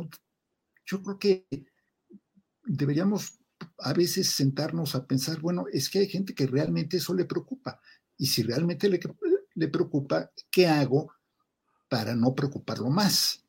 Porque tampoco una cosa es que provoques a la oposición y otra cosa es que le metas miedo a sectores, si tú quieres, relativamente poco informados de la población. Pero bueno. Y eh, vaya que se desató Gabriel Guerra esas críticas y esos comentarios. Bueno, bueno, fue una cosa verdaderamente eh, pues que rayaba ya en los excesos, pero sí, eh, porque se rompió, digamos, con el presidente, se rompió con el protocolo y porque, bueno, o sea, no era necesario, o sea, perfectamente se podía recibir al presidente de Cuba, darle su lugar eh, sin tener que eh, llegar a... Planning for your next trip? Elevate your travel style with Quince. Quince has all the jet-setting essentials you'll want for your next getaway, like European linen, premium luggage options, buttery soft Italian leather bags, and so much more. And it's all priced at 50 to 80% less than similar brands. Plus, Quince only works with factories that use safe and ethical manufacturing practices. Pack your bags with high-quality essentials you'll be wearing for vacations to come with Quince. Go to quince.com slash trip for free shipping and 365-day returns. Millions of people have lost weight with personalized plans from Noom. Like Evan, who can't stand salads and still lost 50 pounds. Salads generally for most people are the easy button, right? For me, that wasn't an option. I never really was a salad guy. That's just not who I am. But Noom worked for me. Get your personalized plan today at Noom.com. Real Noom user compensated to provide their story. In four weeks, the typical Noom user can expect to lose one to two pounds per week. Individual results may vary. Darle, en fin, ¿no? Toda, toda esta presencia que tuvo que me pareció un poco, un poco de más, de nuevo, por ser el 16 de septiembre. Y la cumbre, eh, la cumbre, fíjate que lo primero que la gente debería recordar, porque ha habido mucho análisis, pero sobre todo, Julio, ha habido mucha víscera en torno a la cumbre y la víscera se ha concentrado en que por qué invitamos a dictadores, ¿no? Que vino el de Cuba, que vino el de Venezuela, y eh, olvidando que las cumbres así son. A las cumbres siempre vienen todos los países, los presidentes de los países miembros que así deciden hacerlo. Hay quienes se disculpan por una u otra razón. Ahí está el caso del argentino que eh, pues tuvo un sismo político en su país y que no pudo, no pudo hacer el viaje cuando se dio cuenta que se le estaba cayendo el mundo, eh, políticamente hablando. Em, eh, ahí tienes al salvadoreño, que afortunadamente no vino. Em, Brasil, que está pues temporalmente, ha suspendido su participación en las reuniones de CELAC, pero que además, qué bueno porque Bolsonaro no está vacunado eh, y hubiese insistido, como está insistiendo en estos momentos en Nueva York, en que lo dejen entrar allá a la Asamblea General de la ONU. Pero bueno, eh, mucho ruido en torno a eso, poca, la verdad, muy poca memoria de algunos. Lo entiendo de quienes están haciendo propaganda con el tema, en fin, allá ellos, pero de quienes sí saben cómo son las cumbres, porque han ido, porque las han cubierto, porque han, las han tratado, pues caray, este tipo de cumbres siempre se han dado. Son el, el CELAC es el sucesor de aquel grupo de Río que tan interesante fue en su momento, Julio, y es la continuación también de esta búsqueda de alternativas a la OEA, porque independientemente de que se haya o no abordado el tema de reemplazar a la OEA, que yo creo que fue uno de los pendientes que quedaron en la reunión, lo que es un hecho, querido Julio, es que la OEA tiene un defecto de origen y es que excluye a un país que te puede caer bien o mal su gobierno, pero a un país relevante, importante que es Cuba, eh, lo excluye sin aplicar las mismas normas y las mismas reglas eh, a otros países que comparten la falta de valores democráticos o de voluntad democrática de Cuba. Eh, y ahí, en ese defecto de origen, pues la OEA vive coja permanentemente y vive tratando de justificarse permanentemente ya del desempeño reciente de Almagro, pues la verdad es que ni hablar eh, merece, eh, porque ha sido muy lamentable y muy parcial, pero son múltiples intentos históricos. De hecho, hacía yo memoria esta mañana, Julio, eh, y el fin de semana que estuve leyendo mucho al respecto, la reunión en acuerda la creación de CELAC, en donde se conviene que eh, arrancará el mecanismo, se da en México, en la Riviera Maya. Playa del Carmen. Y el anfitrión es Felipe Calderón, presidente de México en ese entonces, y vienen, entre muchos otros invitados, Hugo Chávez y Álvaro Uribe, presidente muy de derecha eh, y muy conservador de Colombia en ese momento. Y se dieron un agarrón, Julio, a mí me tocó ir, me, hicieron favor de invitarme a esa reunión. Obviamente no pude entrar a las deliberaciones de los presidentes, iba yo como eh, pues, analista de asuntos internacionales que soy, eh, y eh, hubo un episodio ya al final, ya en los pasillos al salir, en que se hicieron de palabras Uribe y Chávez, y tuvo que intervenir Felipe Calderón para que no se fueran a los golpes. Entonces, hombre, a estas cumbres siempre ha venido el presidente de Venezuela en turno, el presidente de Cuba en turno, eh, a Fidel lo hemos tenido aquí mil veces, no hay un presidente de México que no se haya reunido eh, una o varias veces con el presidente en turno de Cuba, eh, muy pocos los que no visitaron o no han visitado la isla, y salvo por aquel vergonzoso episodio del Come si te vas de Vicente Fox, yo creo que todos han conducido, unos con más ganas, otros con menos, todos han conducido la relación con Cuba entendiendo que es, número uno, vecino de México. Número dos, es un país fundamental en el Caribe por razones políticas, económicas, de todo tipo. Número tres, porque a Estados Unidos le sirve y le conviene que México pueda ser interlocutor de Cuba y Estados Unidos muchas veces le ha pedido al gobierno de México interceder o ayudar en diálogos y negociaciones eh, con el gobierno cubano. Entonces, por todos lados le conviene a México y está en el interés de México, pero ahora pareciera que por primera vez un eh, presidente de un país no democrático pisa suelo mexicano. Como que el mundo se hubiera inventado antier, mi querido Julio que a veces en eso digo, esto lo digo no solo por la discusión en los temas internacionales, sino nacionales, a veces pareciera que hay una corriente, sobre todo en las redes sociales, que cree que las cosas empezaron ayer o el día en que esas personas abrieron sus cuentas de Twitter o de Facebook o de Instagram o de lo que sea, cuando evidentemente hay toda una historia y un antecedente y un contexto. El interés nacional mexicano, ¿qué perdió y qué ganó con esta CELAC, Gabriel? Mira, eh, Julio, yo creo que eh, gana siendo el anfitrión de una reunión así, eh, una reunión de peso, una reunión importante, gana con la serie de acuerdos que se lograron, muchos, muchos, muchos, muchos acuerdos por unanimidad que se dieron en la cumbre, sobre todo en temas de salud pública y de la pandemia, son los más importantes, algunos también de cambio climático, pero el hecho de que gobiernos tan dispares, tan confrontados, incluso aquellos que chocaron retóricamente en la reunión, se sumaran a todas esas iniciativas, habla de un buen trabajo diplomático hecho previamente.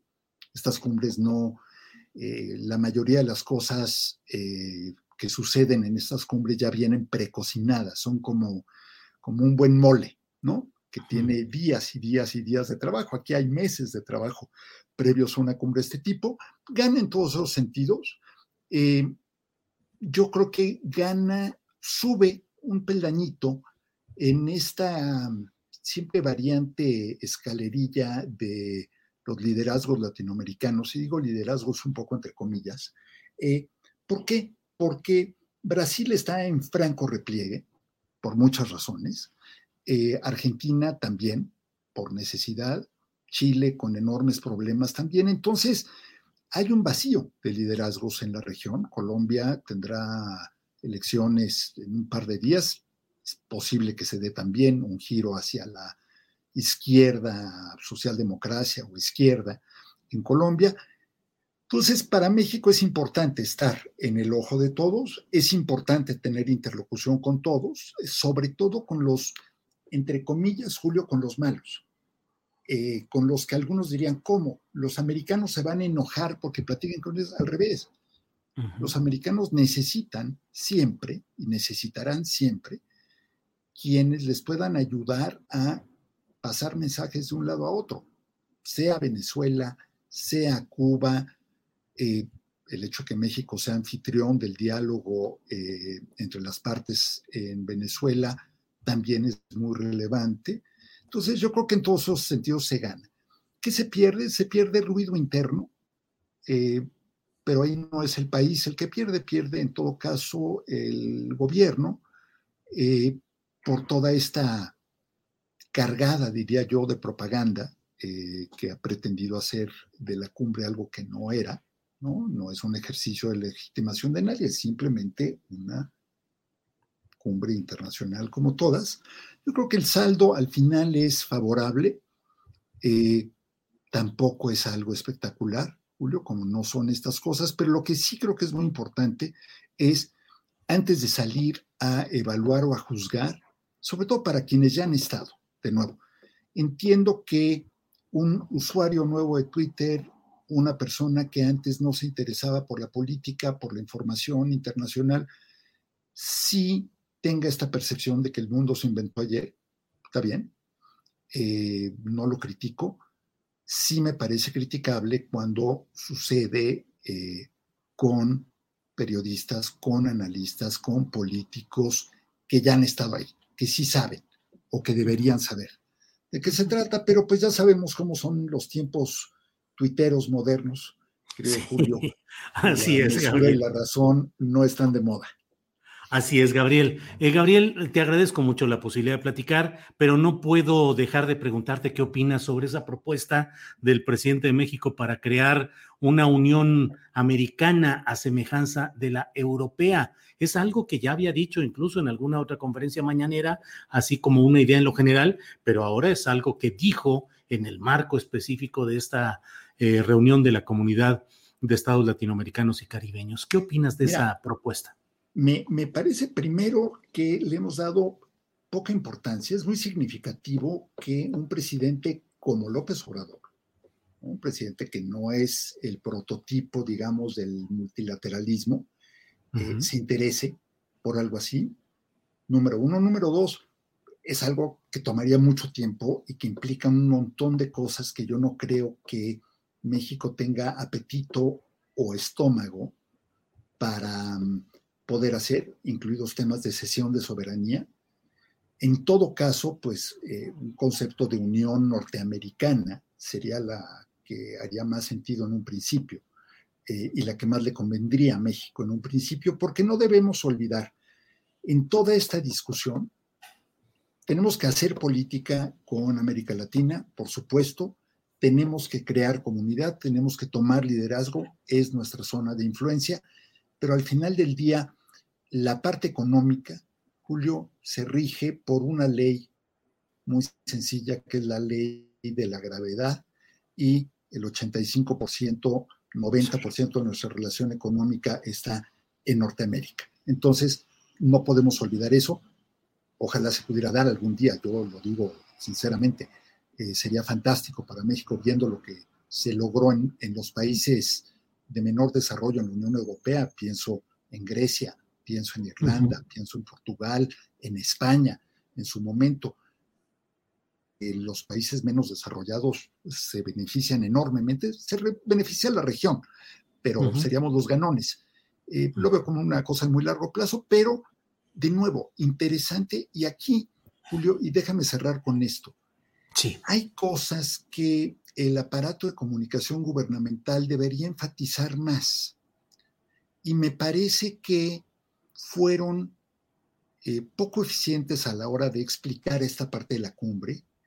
Me parece que no subrayaron esta parte tan relevante, porque además muestra a un López Obrador, digamos, mucho más hombre del mundo del libre mercado, de lo que se le percibe, y yo no creo que eso le hiciera daño entre su clientela, pero tampoco entre todo un sector de la población que será el 30, será el 40%, el que tú quieras, Julio, que está preocupado porque pues ha comprado esta narrativa de que el país se está cargando demasiado a la izquierda, cosa que yo no veo.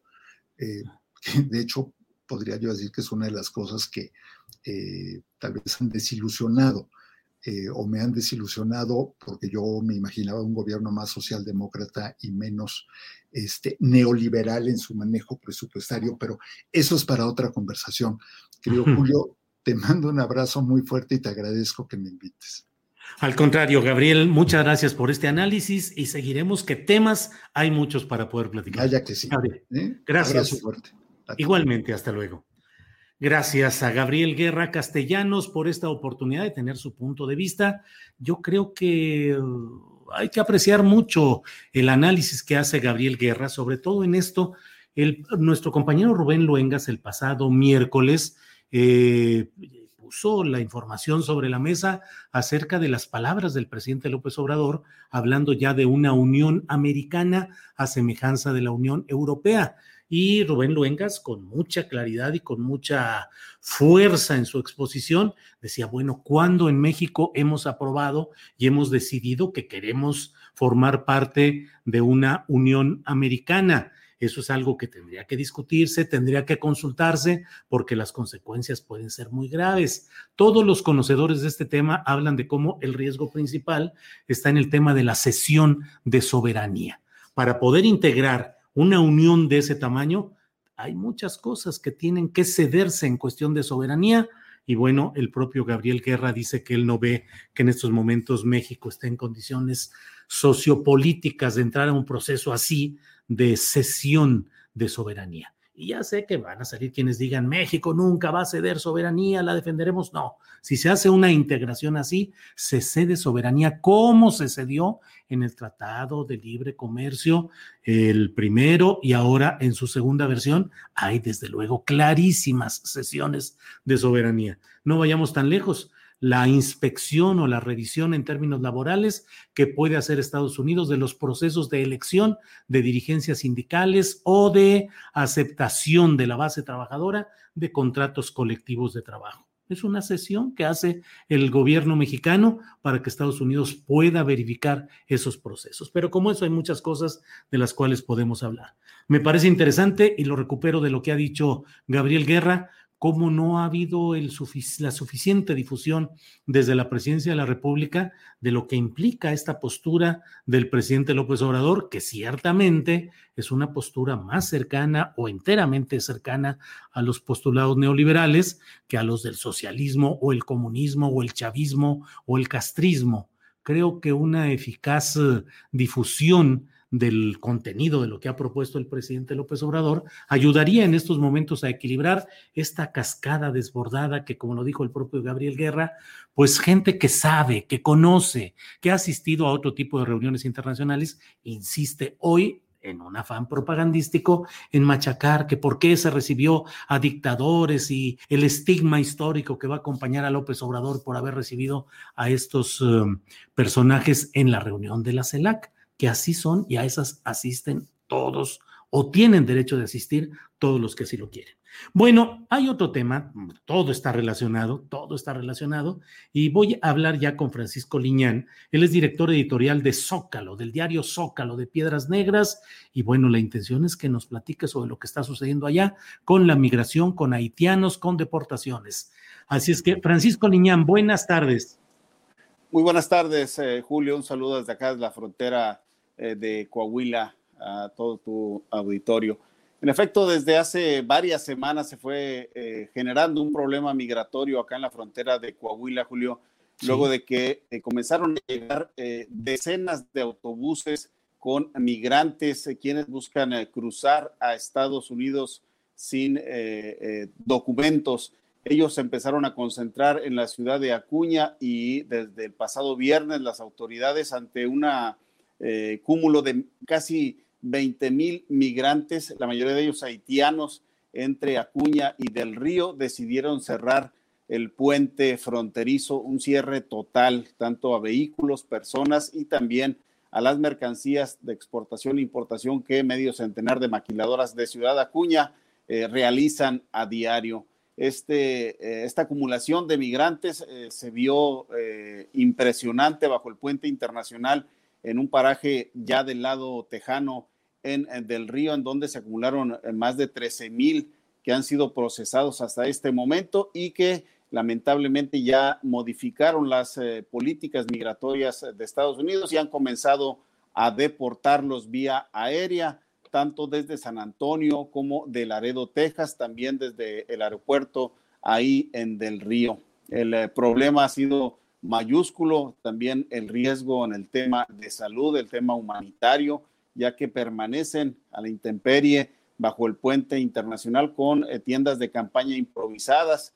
Del lado eh, mexicano, ya las empresas acuñenses, una ciudad eh, netamente maquiladora, enfrentan problemas para el abasto de sus insumos de producción y también para la exportación de sus productos ya terminados que van principalmente a armadoras de autos en Estados Unidos, allá en San Antonio y al norte de Texas todo el flujo vehicular y de personas entre esta frontera de Acuña del Río debe hacerse ahora por Piedras Negras y Volpaz a 85 eh, kilómetros al sur de, esta, de esa frontera. El flujo de cientos y cientos de migrantes que a diario llegan a esta frontera ha provocado un tema también de seguridad, por lo que la Secretaría de Seguridad Pública del Estado, a cargo de Sonia Villarreal y también el Instituto Nacional de Migración, apoyados por la Guardia Nacional y el Ejército, han comenzado a hacer operativos a lo largo de las carreteras que conectan acá a Coahuila y sobre todo a la frontera, la carretera 2 ribereña, la 57 que viene desde Saltillo, la que viene de Zacatecas hacia la capital del estado y también la 53 que viene del área metropolitana de Monterrey hacia Monclova y luego hacia la frontera por donde eh, estuvieron llegando decenas de autobuses con migrantes eh, de países como Colombia, Ecuador, eh, Centroamérica sobre todo, y también miles, miles de haitianos. Ante esto, las autoridades de Coahuila decidieron instalar filtros para verificar que todos estos migrantes tuviesen sus documentos en regla. Muchos de ellos venían con niños pequeños desde Veracruz o desde Tapachula, Chiapas, eh, en autobuses fletados. Eh, no sabemos por quién, porque son eh, decenas. Hubo días que se registraron hasta 25 o 30 autobuses que llegaban a Ciudad Acuña con estos migrantes. Inicialmente cruzaban hacia del río en, en Acuña por un paraje conocido como la Cortina, este que vemos ahí en las imágenes, que debido al bajo nivel del río Bravo, pues era menos riesgoso cruzar por esta zona. El día de ayer, eh, la eh, Policía Estatal de Texas, los eh, troopers, llamados troopers, instalaron más de 100 patrullas del lado norteamericano y sellaron con barricadas este cruce y ahora lo hacen por el Parque Braulio Fernández, ubicado a unos 400 metros al sur del puente internacional, este puente que está cerrado, en donde es más peligroso ya que hay zonas en donde la fuerza del caudal del río Bravo sí es eh, posible que arrastre a quienes eh, tengan una estatura baja, los menores de edad o las mujeres, y quienes no sepan nadar corren un grave, un grave riesgo para este cruce. Hoy con esta información, Julio, de que ya se empezó a, deportar a los migrantes eh, a razón de unos 1.600 desde el pasado sábado, el, eh, los eh, eh, migrantes concentrados bajo el puente internacional del río entraron en, en, el temor de que, sean, que no sean aceptados en Estados Unidos y han comenzado a regresar para concentrarse en Acuña y esperar otro momento jurídico o donde haya algún cambio en las leyes o en las decisiones de, en materia migratoria de Estados Unidos para cruzar lo que sin duda genera un problema de seguridad, de salud eh, y de atención humanitaria a las autoridades municipales, estatales y federales que están trabajando en esta situación aquí, tanto en Piedras Negras como en Acuña, Julio. También hace unas eh, horas el alcalde de Piedras Negras eh, informó, Claudio Bres informó que se van a realizar operativos encabezados por el Instituto Nacional de Migración, apoyados por todas las dependencias eh, de seguridad de los tres niveles de gobierno y que aquellos migrantes que no eh, comprueben su legal estancia en esta región serán deportados desde el aeropuerto de Piedras Negras eh, hacia otras zonas y luego hacia Puerto Príncipe, principalmente los de origen haitiano. Francisco, gracias por toda esta información.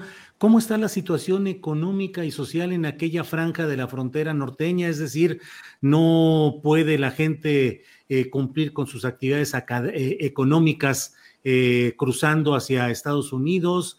la situación de la pandemia, de los problemas económicos, complican mucho la solidaridad posible y deseable con los eh, migrantes que están regresando, en este caso los que mencionamos hacia esta parte de México, Francisco. Así es, fíjate Julio, que el tema, pues tenemos ya 20, 20 meses eh, con la frontera cerrada a cruces no esenciales. El día de hoy se anunció que hasta el 21 de octubre permanecerá cerrado todavía los, eh, la, la, entrada hacia Estados Unidos para personas de actividades no esenciales.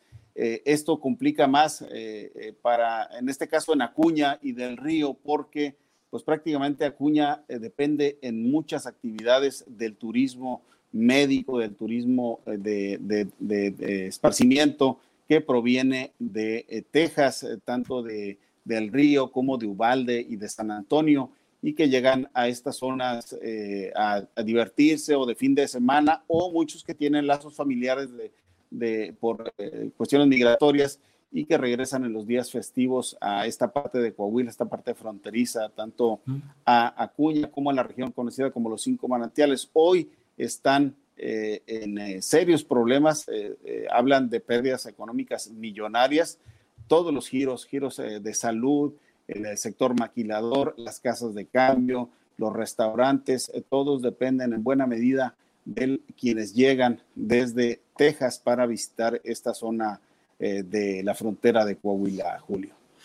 Pues la verdad, muy agradecido de este reporte puntual, eh, periodísticamente impecable de todo lo que está sucediendo por allá. Francisco Liñán, director editorial de Zócalo de Piedras Negras, y a reserva de lo que desees agregar, mi agradecimiento a ti y a la comunidad periodística del Zócalo en Piedras Negras, en específico donde estás, y a los demás lugares donde el Zócalo tiene ediciones regionales. Así es que, gracias, Francisco.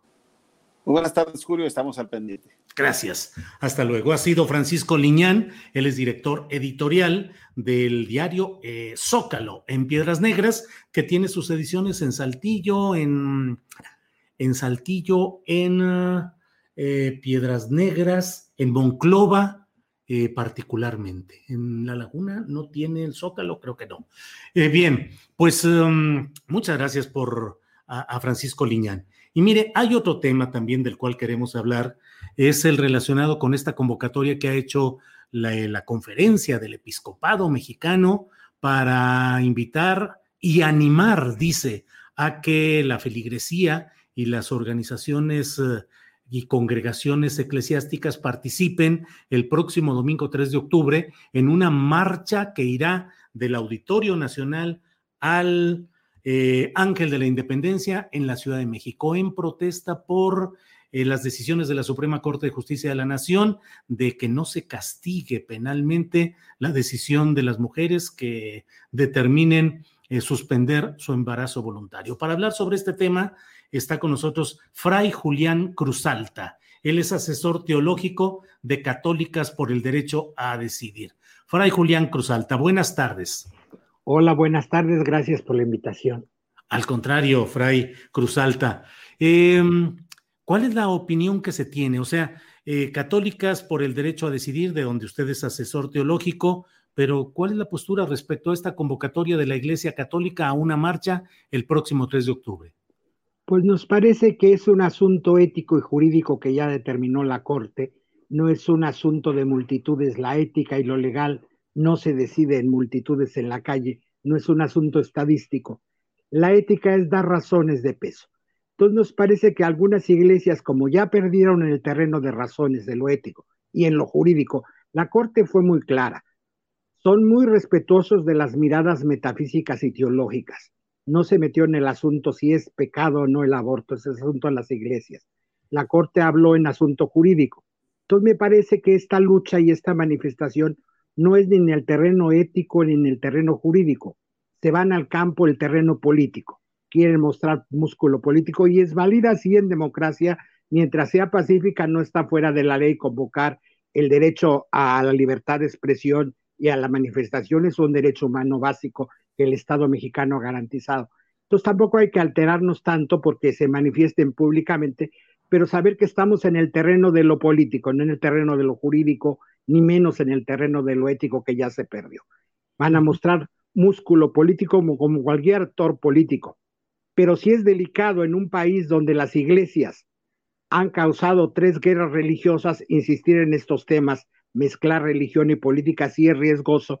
Hasta ahorita es pacífica la manifestación, está dentro del marco de la ley. Eh, Fray Julián Cruzalta, ¿cuál es su, usted forma parte eh, de alguna comunidad o congregación de la Iglesia Católica Apostólica Romana? Yo hasta la fecha soy fraile dominico, profesor de teología hace de 30 años, formo en estos temas y soy fundador y asesor teológico de Católicas por el Derecho de Decidir en México. Gracias, eh, Fray. Le pregunto pues para que nuestra audiencia tenga eh, el contexto de cuál es el peso de la voz suya y su participación en todo este proceso. Nosotros invitamos a, católicas eh, por la libertad de decidir para que nos fijaran su punto de vista y nos dijeron que era importante que contáramos con su punto de vista. Por eso estamos, le hemos pedido que nos Agradecemos la invitación desde Católicas. El Papa ha sido claro hace unos días con este asunto también del aborto y de la cuestión política, que querían los obispos norteamericanos negarle la comunión al presidente de Estados Unidos porque se declara católico y a favor del aborto, donde no se mezcle, pide el Papa, lo religioso y lo político. Creo que en México están mezclando lo religioso y lo político, queriendo usar como arma de presión a la feligresía siendo que las sentencias de la Corte, pues de 11 ministros, 10 votaron a favor, van en firme. Entonces, por más presencia en las calles, esto no va a cambiar. Lo que yo veo que quieren mostrar es músculo ante los congresos de los estados. Tienen mucho miedo que se empiece en cadena a despenalizar, por lo, y va tarde que temprano a pasar, por lo que ya sentenció la Corte. Entonces, esto es una presión, pero del terreno político más que religioso, insisto. Eh, Fray Julián Cruzalta, yo he visto algunas marchas y manifestaciones de católicos en, diferentes eh, circunstancias y es notable la participación de estas congregaciones con sus estandartes, eh, palios, con banderas, con una... ¿Hay una organización fuerte de estas organizaciones eclesiásticas, Fray? Pues vienen de mucho tiempo atrás, la organización no es nueva, entonces de costumbre clásico cada vez cuentan con menos personas que se manifiestan públicamente. Hay que, hay que decirlo, hay alianzas entre los grupos fundamentalistas. Muchos evangélicos también marchas en estas protestas porque tienen la misma postura. Entonces, no nos extrañe que aunque la convocatoria es del mundo católico, se sumen comunidades evangélicas de corte fundamentalista en este aspecto.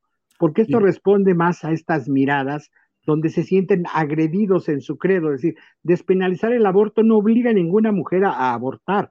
Esto hay que decirlo clarísima. Hablar lo que la Corte, primero la Corte no despenalizó, se les toca a los congresos. Pero hablar del asunto del aborto, lo que la Corte dijo no es obligatorio, entonces no tienen por qué sentirse agredidas la feligresía católica o evangélica en sus derechos. Eh, Fray Cruz Alta, y dentro de esto, pues también se pueden montar partidos políticos. El, escándalo político reciente relacionado con Vox y la visita de Santiago Abascal se dio en el marco de un foro organizado en el Senado por el Partido Acción Nacional, en el que se hablaba algo así como del peligro, de la situación de peligro de la mujer embarazada, algo así.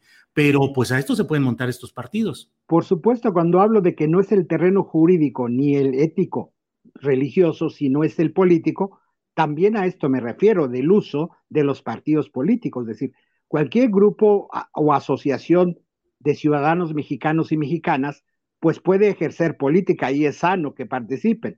El asunto que esto está muy unido a grupos fundamentalistas de corte muy conservador y católico.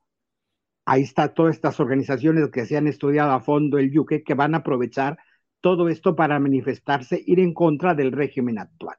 O sea, pues, estamos en el terreno de lo político y el terreno de lo político tiene diversas reglas a la cual estos grupos que tienen que acatar entran a la lucha evidentemente política, de sacar gente a la calle, de manifestar músculo, y esta lucha tiene sus propias reglas. Entonces, después que no se quejen que fueron grupos religiosos que iban por su fe, no, son grupos políticos que quieren ejercer presión política. Es una pantalla lo del asunto religioso. Bien, le agradezco mucho la posibilidad de platicar, Fray Julián Cruz Alta, y me gustaría cerrar esta plática preguntándole, en la historia de México, pues está un episodio de violencia, incluso física, de confrontación de grupos uh, religiosos con el Estado mexicano, que fue la Guerra Cristera, que desde luego surgió, pues, uh, en condiciones que en su origen, en su en principio, pues parecía que no necesariamente evolucionarían en lo que terminaron. Hechos como este de la lucha con la bandera, de la defensa de la vida y de no asesinar, al menos eso es lo que plantean ellos, a un producto eh, biológico que ya tiene vida y debe, debe ser preservado, ¿podría desembocar en algo más grande? Por eso este asunto es delicado en México. Es diferente la historia, relaciones iglesia-estado que en, en el resto de América Latina. Nosotros hemos tenido tres guerras religiosas. El tema religioso es muy delicado en México. Por eso el Estado laico mexicano es tan fuerte. En Sudamérica no nos entienden las leyes que tenemos porque no es la historia de estos pueblos. Es decir, si es un tema muy delicado, aquí mientras estén dentro de la ley, convocar una manifestación pacífica, me parece que está dentro del Estado de Derecho. El problema viene si empiezan a convocar a desacato a la Suprema Corte, ya sería incitación a un delito, desacato a un poder constitucional. Estamos en el límite. Ahorita creo que sí hay que estar, hay riesgos, hay que estar vigilantes, si es una marcha pacífica donde se expresa un rechazo a una postura, entra dentro de la lucha democrática política normal, tampoco es que no tengan derecho a convocar. Es decir, otros grupos pueden aprovechar para una confrontación contra el Estado mexicano que no les está gustando, con la cobertura ética y religiosa. Por eso insisto, es una lucha política de otros grupos, otros sectores que están discontentos y que aprovechan este tema. No es que les interesen tanto los no nacidos o les preocupe la vida, porque no ha convocado contra la pederastía clerical 90 mil desaparecidos y la conferencia y las iglesias no han convocado una marcha masiva contra estos temas delicadísimos. Es decir, entonces hay otros intereses que sí están en la frontera, en la línea de lo confrontativo. Y creo que en este momento las iglesias tienen que tener un papel llamar a la prudencia, no a la confrontación. Vivimos un estado delicado en México donde las iglesias se tienen que sumar a traer la paz. Ya estamos muy confrontados para que le echen más gasolina al fuego las iglesias. Pues muchas gracias, Fray Julián Cruzalta, por esta oportunidad de platicar con usted y seguiremos atentos a lo que suceda con esta movilización y esta marcha convocadas para el próximo domingo 3 de octubre. Gracias, Fray Cruzalta. Hasta luego, buena tarde. Gracias, buena tarde. Hasta luego. Bueno, pues me parece muy importante lo que hemos hablado con Fray Julián Cruzalta. Él es asesor teológico de las católicas por el derecho a decidir. Eh, y bueno, pues uh, sobre este tema de la marcha a la que se convoca para el próximo 3 de octubre. Eh, bueno, pues, um, eh, pues tenemos enseguida, enseguida vamos a tener ya una Ustedes disculparán estos ciertos momentitos en los que tenemos eh, em, cierto retraso mental mío en la conducción del programa, pero es que usted sabe que aquí somos producciones con lo que hay y al mismo tiempo que estoy hablando y que estoy entrevistando, a veces tenemos detalles y circunstancias del manejo técnico operativo de los entrevistados, de si están, si no están. Entonces, disculpen ustedes que a veces tengo que estar en uno y en otro lado. Si tuviéramos un super equipazo así, no digo super equipazo que sí lo tenemos en el esfuerzo, el compromiso y la calidad, pero si tuviéramos en cuantía el doble o el triple de nuestros compañeros, pues seguramente todo estaría, pero trabajamos intensamente y luego tenemos estos momentitos en los que tenemos que estar eh, revisando y decidiendo y, en fin. Pero ya está con nosotros para hablar sobre este tema que es el que tenemos a continuación, Roberto Polo, él es reportero del Piñero y nos habla sobre la visita de AMLO a Oaxaca las protestas que se dieron esta mañana y la salida que tuvo de la zona militar de esta región. Así es que Roberto Polo, buenas tardes. Estimado maestro Julio, muy buenas tardes. Le saludo con mucho afecto a usted y a su equipo, sobre todo a Adriana Guantello, que está coordinando eh, este tipo de, eh, las participaciones a nivel nacional. Pues, eh, maestro, eh, estuvimos ahí en la 28, en la zona militar número 28, en Iscotel, ubicada en el municipio de Santa Lucía del Camino, en la región de los Valles Centrales, en donde desde muy temprana hora, maestro, a las 5 de la mañana, eh, estuvieron presentes ahí cientos y cientos de médicos que esperaban la llegada del presidente de la República a ese lugar en donde, por cierto, se ofreció la conferencia de prensa denominada La Mañanera. Todos estos médicos, maestro, como usted lo sabrá, en los últimos días, semanas, se han estado movilizando luego de que el gobierno del estado... Eh, activara pues una, ah, un despido masivo, alrededor de 2.700 eh, médicos que fueron despedidos de manera repentina de centros de salud, de hospitales importantes regionales de las ocho regiones que integran el estado de Oaxaca. Ellos esperaban con ansias ver al presidente de la República y externarle de manera personal sus demandas y una de ellas muy neurálgica y creo que es la más importante es la recontratación. Y bueno, pues por fortuna tuvieron una respuesta concreta, que es lo que ellos esperaban y que la dio a conocer ahí mismo en la mañanera frente pues, a las cámaras de medios nacionales y estatales, donde pues se comprometió el presidente de la República, Andrés Manuel López Obrador, a eh, tomar ese tema personalmente y darle solución eh, que consiste, vaya, pues en la recontratación paulatina de todo este personal que fue despedido de manera reciente. Esta situación, Julio, ha eh, desencadenado en situaciones caóticas como movilizaciones y bloqueos del mismo personal médico que ha realizado a lo largo y ancho de la entidad. Y es que, pues, hay que destacar que son médicos que fueron despedidos de centros de salud, de hospitales, incluso de hospitales tan importantes como es el de la niñez, donde se redujo a una plantilla de, de 30% que daban asistencia principalmente a niños con cáncer. Esta era una demanda y es una demanda insistente de familiares de niños que son ahí tratados y que lamentablemente a consecuencia de este despido masivo, pues no van a tener la atención que se requieren y que, pues bueno, es el único hospital que da asistencia oncológica a estos niños aquí en el estado de Oaxaca.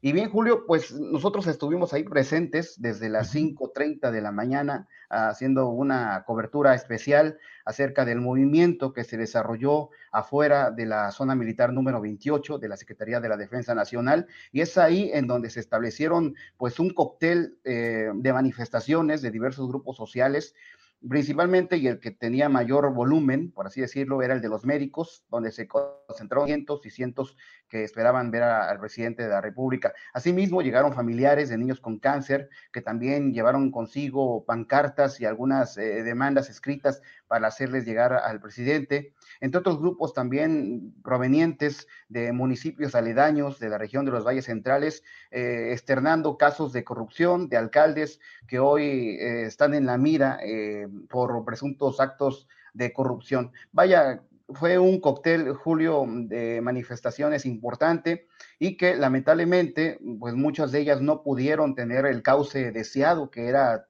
pues observar, tener de frente al presidente y externarles sus preocupaciones. Eh, Julio, hay algo que en las redes está causando mucha resonancia y es la presunta salida del presidente de la República a bordo de un helicóptero. Nosotros, en lo particular, tu servidor que estuvo atento y hay videos que así lo constatan que hicimos a través de Facebook Live, estuvimos prácticamente cazando, Julio, la salida del presidente de la República para observar cuál era la atención que se le iba a dar a todos estos grupos que lo estaban asediando en los diversos accesos de esta zona militar. Sin embargo, Julio, en esta carrera eh, que estuvimos llevando a cabo de acceso a acceso, en ningún momento pudimos observar la salida del mandatario a bordo de vehículos terrestres. Esta sería la primera ocasión, eh, Julio, que el presidente salga de una concentración aquí en Oaxaca a bordo de una aeronave, en este caso de un helicóptero, tal como lo informaron algunos ciudadanos inconformes que se quejaron, vaya, pues, de no poder haber visto al presidente y externarle las demandas que ellos eh, llevaban consigo. No puedo yo eh, dar certeza de que así haya sido Julio, pero sin embargo, en este andar reporteril en el que estuvimos muy movidos, en lo particular, no pudimos observar que el presidente haya salido en esta caravana vehicular que comúnmente utiliza para salir de esos espacios eh, al menos aquí en el estado de Oaxaca. Pues eh, Roberto Polo, como siempre, muy oportuno, muy preciso tu reporte. Te lo agradecemos en una Oaxaca donde además pues está la efervescencia de la sucesión gubernamental, ya con todo moviéndose en cuanto a las especulaciones en uno o en otro sentido, y en una entidad como Oaxaca siempre eh, pues con mucha actividad política, protestas sociales, la circunstancia socioeconómica difícil. Así es que Roberto, a reserva de lo que desees agregar, yo te agradezco esta oportunidad de tener tu reporte periodístico. En efecto, estimado maestro Julio, se esperan seguramente meses de un atractivo escenario político electoral en donde ya, como usted lo menciona, eh, diversos eh, actores que tienen que ver con la sucesión o que se ven como aspirantes a candidatos para la asociación gubernamental, pues ya se andan moviendo. En, de esta fecha en adelante, pues ya Oaxaca tendrá escenarios políticos electorales muy, muy movidos y sobre todo interesantes, Julio, porque Oaxaca, como usted lo sabe, ha sido uno de los estados con mayor atracción del gobierno federal y que es en donde se establece uno de los proyectos más importantes del sexenio, como lo es el corredor interoceánico. Y es además también en donde el presidente de la República ha eh, establecido los tequios y ha eh, pavimentado caminos que históricamente habían sido abandonados, sobre todo los que están apartados de las zonas urbanas, asentados en las serranías. Se viene un panorama político electoral muy interesante, Julio, y pues seguramente aquí estaremos dando cobertura a todo lo sobresaliente que exista en este terreno electoral. Roberto Polo, muchas gracias por este reporte y seguiremos en contacto. Gracias. Muy buena tarde, estimado maestro Julio, que tenga excelente tarde. Hasta luego. Hasta luego, gracias. Pues así están las cosas en Oaxaca, así ha estado en, ah, en este tema de la visita a Oaxaca, las protestas de este día, y bueno, pues ahí estamos con toda esta información, pero hay mucha más información, hay muchos otros temas interesantes de los cuales vamos a dar cuenta ya con nuestra compañera Adriana Buentello, a quien saludo. Buenas tardes, Adriana. ¿Cómo estás, Julio? Muy buenas tardes. Saludos a todos los que nos eh, siguen viendo. Que tengan una excelente semana, Julio. Y por supuesto, tenemos más información y el panorama, Julio, se complica en términos migratorios. Ya tenías esta interesante entrevista con Francisco Liñán eh, respecto a lo que está sucediendo en esta frontera entre Coahuila y Texas. Y eh, pues hace unas horas, Julio, unos minutos, el secretario de Seguridad Nacional de Estados Unidos, dio una conferencia y no sé qué pienses, Julio, pero las declaraciones que da eh, pues son bastante fuertes ante la llegada precisamente de miles de migrantes a la zona fronteriza, principalmente haitianos. Eh, las declaraciones que dio Alejandro Mayorkas eh, hablan de que pues em, no pide que no se arriesguen, pide que no se arriesguen, eh, dice no vengan, no vengan, las fronteras no están abiertas. Hizo hincapié, Julio, en que están buscando en eh, proporcionarles la información concreta a los migrantes para que no vayan y no se convierta en una tragedia. Pidió eh, a la gente que no haga esa jornada tan peligrosa que no lo intenten porque la jornada no será exitosa y que están poniendo en riesgo la vida, su vida y la vida de sus familias. hace hincapié, Julio, en que no van a tener éxito y que están ellos eh, enfocados en esta, en esta misión, Julio. Así que, pues después de las imágenes que hemos visto eh, pues en este fin de semana, imágenes pues muy duras de, muchos migrantes, particularmente haitianos en esta, en esta zona, pues em, son imágenes, son declaraciones eh, fuertes, Julio. Y eh, pues tenemos también más información política. Hace unos minutos también el gobernador del Estado de México, Alfredo del, Alfredo del Mazo Maza, presentó su cuarto informe de labores en el Palacio de Gobierno, acompañado del secretario de Gobernación, Adán Augusto López Hernández y también acompañado de su esposa Fernanda Castillo de Del Mazo. Eh, Julio, pues eh, el día de hoy se dio a conocer una... Déjame nomás hacer un comentarito sobre este holograma. Bueno, es una fotografía, pero la verdad es que el gobierno de Alfredo del Mazo ha sido un holograma. Es como esas imágenes que están colocadas y que vistas de un lado o en otro parece que se mueven, parece que, que tienen algún tipo de acción o de reacción, pero lo cierto es que durante estos cuatro años el gobierno de Alfredo del Mazo ha sido verdaderamente catastrófico. Está invirtiendo un montón de dinero en publicidad, en los diferentes medios de comunicación, para tratar de ponerle un sentido sonrosado a este gobierno que en realidad ha sido no gris, sino oscuro, con una preeminencia de poderes caciquiles en, los, en el transporte público, de violencia, particularmente contra las mujeres, de una agresividad extrema de los cuerpos policíacos y de una serie de negocios que forman parte del esquema de corrupción típico de los gobiernos priistas en el Estado de México. Vaya que es difícil competir con otros eh, gobernantes de esa entidad recorremos a Arturo Montiel, al propio Enrique Peña Nieto como gobernador que fue de esa entidad, y Alfredo del Mazo ha hecho un esfuerzo notable para ser peor que todos estos, y la verdad es que el Estado de México vive momentos muy duros, muy difíciles. Pareciera que Alfredo del Mazo nada más está sobrellevando el tiempo y haciendo negocios y cuanto pueda para que llegue el momento en el que termine su gobierno, ceda el paso a Morena, que ahí seguramente la candidatura va a ser por el grupo Texcoco de Higinio Martínez, con Delfina Gómez o con Horacio Duarte, todo hace suponer que con Delfina Gómez, la actual secretaria de Educación Pública, pero, eh, y ya terminar con el compromiso de darle paso a Morena, que no lo persigan y esperar a ver si lo nombran en algún cargo diplomático. Qué tristeza lo que pasa en el Estado de México y qué mal los gobernantes le han tocado históricamente. Adriana, perdón por este paréntesis. No, Julio, y aprovecho para preguntarte cómo ves eh, todos estos acercamientos, si te llama la atención. Digo, ah, muchas veces son protocolos y así se, han manejado, pero la presencia en este, en este caso del el nuevo secretario de, gobernación, que también pues lo está poniendo el presidente más en el reflector. ¿Qué te parece eh, esta, este acompañamiento de hoy del secretario de Gobernación en este informe de gobierno, pero también del acercamiento que ha tenido el presidente con otros gobernadores a los que, como ya has mencionado, les ha, les ha dado, digamos, exposiciones o los ha invitado a formar parte de esa cuarta transformación. ¿Tú lo ves con, con miras a la, em, pues, afianzar sus reformas o a lograr estas reformas, a lograr eh, quizá también este, infiltrarse de alguna manera en, en, esta coalición que no más como que no se ve que no amarra, ¿no?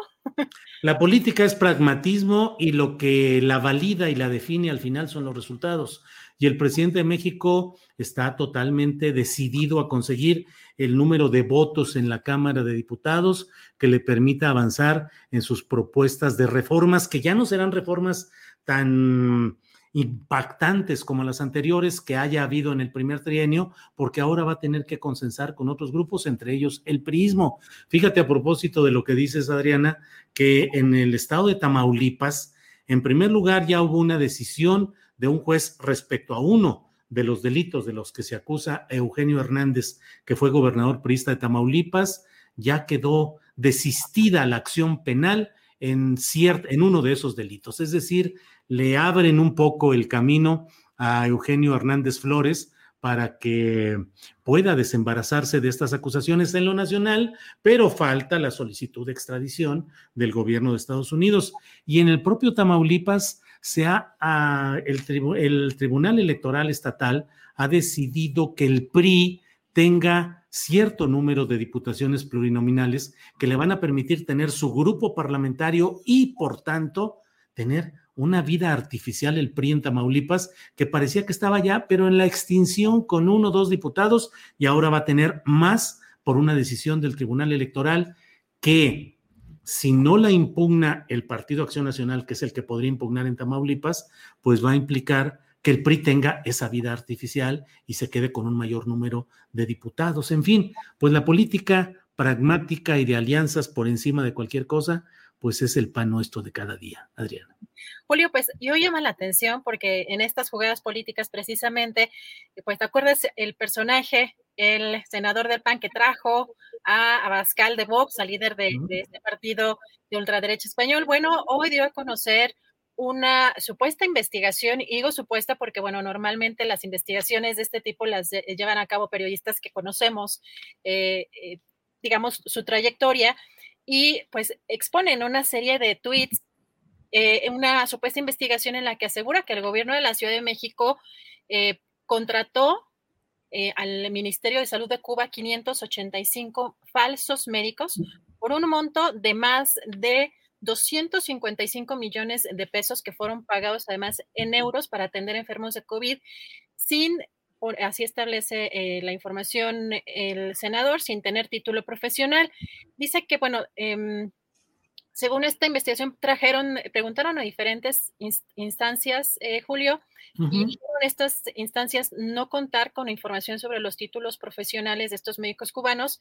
Y de acuerdo con em, Rementería, el gobierno se contradice porque la propia Secretaría de Salud de la Ciudad de México se dice responsable de tramitar el permiso para que estas personas puedan ejercer como profesionales de salud. También acusa que el dinero realmente eh, se fue a la dictadura cubana porque la transferencia se hizo a las cuentas oficiales del régimen y no a los médicos que supuestamente fueron contratados. Así que ya está etiquetada esta investigación o esta presentación de esta información por parte del coordinador de los senadores del PAN. Eh, Julián Rementería ya está este, como trending topic, ya está clasificada ahí en el en Twitter, Julio y pues ya hay muchas, muchas reacciones eh, al respecto. No sé si, si tuviste esta investigación o esta, esta, pues que surge precisamente a unos, a unos días después de que llegó precisamente a Bascal y que causó también un revuelo la llegada del líder de Vox a México. Sí, pues digo, realmente Adriana, si hay las pruebas como las está aportando el senador veracruzano panista Julen Rementería eh, del Puerto, así su nombre, Julen Rementería del Puerto, es... Eh, tiene todas esas pruebas, pues habrá que presentarlas y que castiguen a quien corresponda. Y si hay una confabulación de intereses entre la jefa de gobierno, Claudia Sheinbaum, y el presidente de la República, pues habrá que demostrarlo y adelante. Nosotros nunca hemos estado ni cerrados ni negados a que se ejerzan las acciones judiciales y penales contra quien corresponda en determinado caso. Lo saben en los casos de eh, los hermanos del presidente López Obrador, que hemos dicho nosotros, no solo hemos estado de acuerdo en que se potencien las acciones judiciales de investigación, sino que además hemos dado el contexto claro de cómo se dieron las relaciones entre el gobierno de Manuel Velasco eh, del Verde, del Partido Verde y gobernador de Chiapas en aquel tiempo, cómo se dieron las relaciones de este tipo. O sea, entonces en este caso, pues adelante, que prueben lo que corresponda y que se castigue a quien corresponda, no hay ninguna duda. Hay el otro tema que desde luego es un contexto que vale la pena tener, que es el hecho de que Julen Rementería pues está buscando salir del atorón y del escándalo que estuvo a punto de costarle la coordinación del grupo de senadores de Acción Nacional por el grave error de hacer explícita, Adriana, de difundir esa firma del documento La Carta de Madrid que eh, impulsa la Fundación Disenso que preside Santiago Abascal, que es el presidente del partido de ultraderecha Vox. Entonces, pues Julen Rementería fue el anfitrión, fue el que cometió los errores de darle el lugar específico que fue en el Senado, en el área eh, gestionada por el propio Partido Acción Nacional, y luego el alojamiento de la información en el portal oficial de senadores del PAN. Entonces, bueno, está ese contexto que no excluye que si es cierto y está aprobado lo que dice Julián Rementería, pues adelante. Ahora que el PAN anda muy eh, en alianza con el PRI, también habría que recordar que el gobierno priista de Humberto Moreira también eh, contrató y pagó eh, dinero a médicos cubanos cuando Moreira era gobernador de Coahuila para que ayudaran a tareas de sanidad en aquella entidad. Entonces, bueno, pues ahora que PRI y PAN andan muy cercanos, pues también podrían checar lo que se ha hecho en esas áreas coahuilenses. En fin, Adriana. Julio, pues ya veremos mañana qué responde. Me imagino que en la conferencia mañanera le preguntarán al presidente sobre este tema y veremos dónde quedó la bolita, de dónde está eh, particularmente el señalamiento. Se entiende que es en el sentido de ver quién tiene la documentación de estos médicos médicos cubanos, la acreditación de que son eh, médicos. Julio, y pues comentar más, tenemos más información. La Unidad de Inteligencia Financiera presentó una denuncia eh, para que la Fiscalía General de la República eh, investigue al abogado Armando Gómez Martínez, esposo de la cantante Gloria Trevi, eh, por la presunta evasión fiscal de más de 400 millones de pesos y operaciones de procedencia ilícita.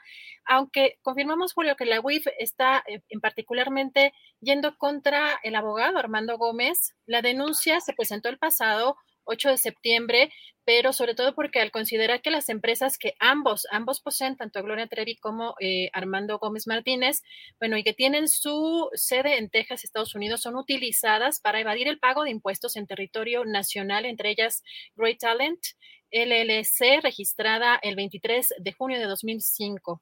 Esta es eh, información, Julio. También eh, tenemos sobre la conferencia mañanera el día de hoy Interesante que el presidente Andrés Manuel López Obrador dio a conocer, Julio, la carta que le envió al presidente de Estados Unidos, Joe Biden, que reitera este planteamiento para establecer los programas de Sembrando Vida y Construyendo el Futuro en Guatemala, en Honduras y El Salvador, que podrían atender a 330 mil personas.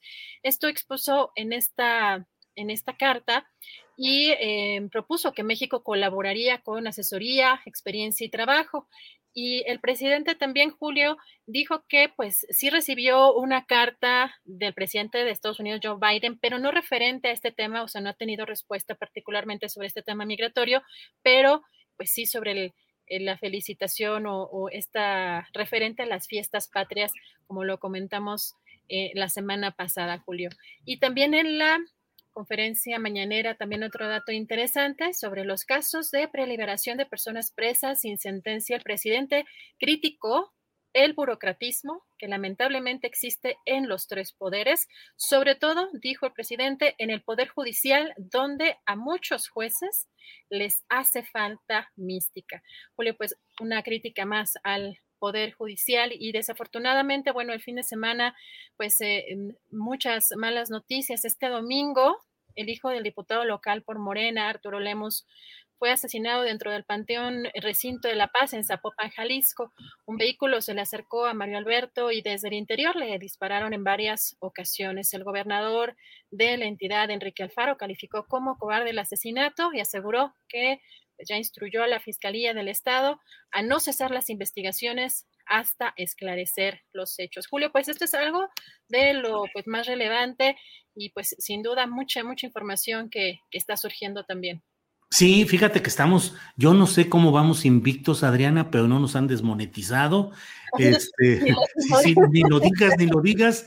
Hoy debemos decirles, Adriana y un servidor, que hicimos el programa muy convencidos de que nos iban a desmonetizar porque los temas que tratamos, pues son temas que suele castigar eh, en términos publicitarios eh, YouTube y dijimos, pues ni modo, no podemos evitar hablar de lo que hemos hablado a lo largo de este programa. Afortunadamente no hay nada, así es que ya sobre este tema último que hablaste del hijo del diputado de Morena en Jalisco, eh, se ha dado a conocer que él era eh, tocaba en un grupo de banda, de banda que cantaba de esos corridos especiales para ciertos personajes especiales, uno de ellos eh, el jefe de, de, la facción más importante en Jalisco. Era, era cantante de este tipo de, de, de pues de, de canciones eh, relacionadas con esa actividad que mejor no nombramos para que no nos vayan aquí a, monetizar. En el último segundo, Adriana, estamos en la parte final del partido deportivo, pero como dicen, el último minuto también tiene 60 segundos y en eso nos pueden desmonetizar. Así es que nomás les digo ese dato y ya. Adriana, adelante, por favor. Mejor, mejor, mejor este, ¿cómo se llama? Decimos que salimos invictos del 19, del 19 de septiembre. Para los que no pudimos dormir, no pegar el ojo. Sí, calla, calla. Bueno, pues um, es toda la información, Adriana. Hasta el momento, Julio, los invitamos a que sigan el portal julioastillero.com. Eh, de aquí a mañana, pues toda la información más importante la pueden ver ahí, que nos ayuden con sus likes y pues nos preparamos, Julio, para el programa de mañana.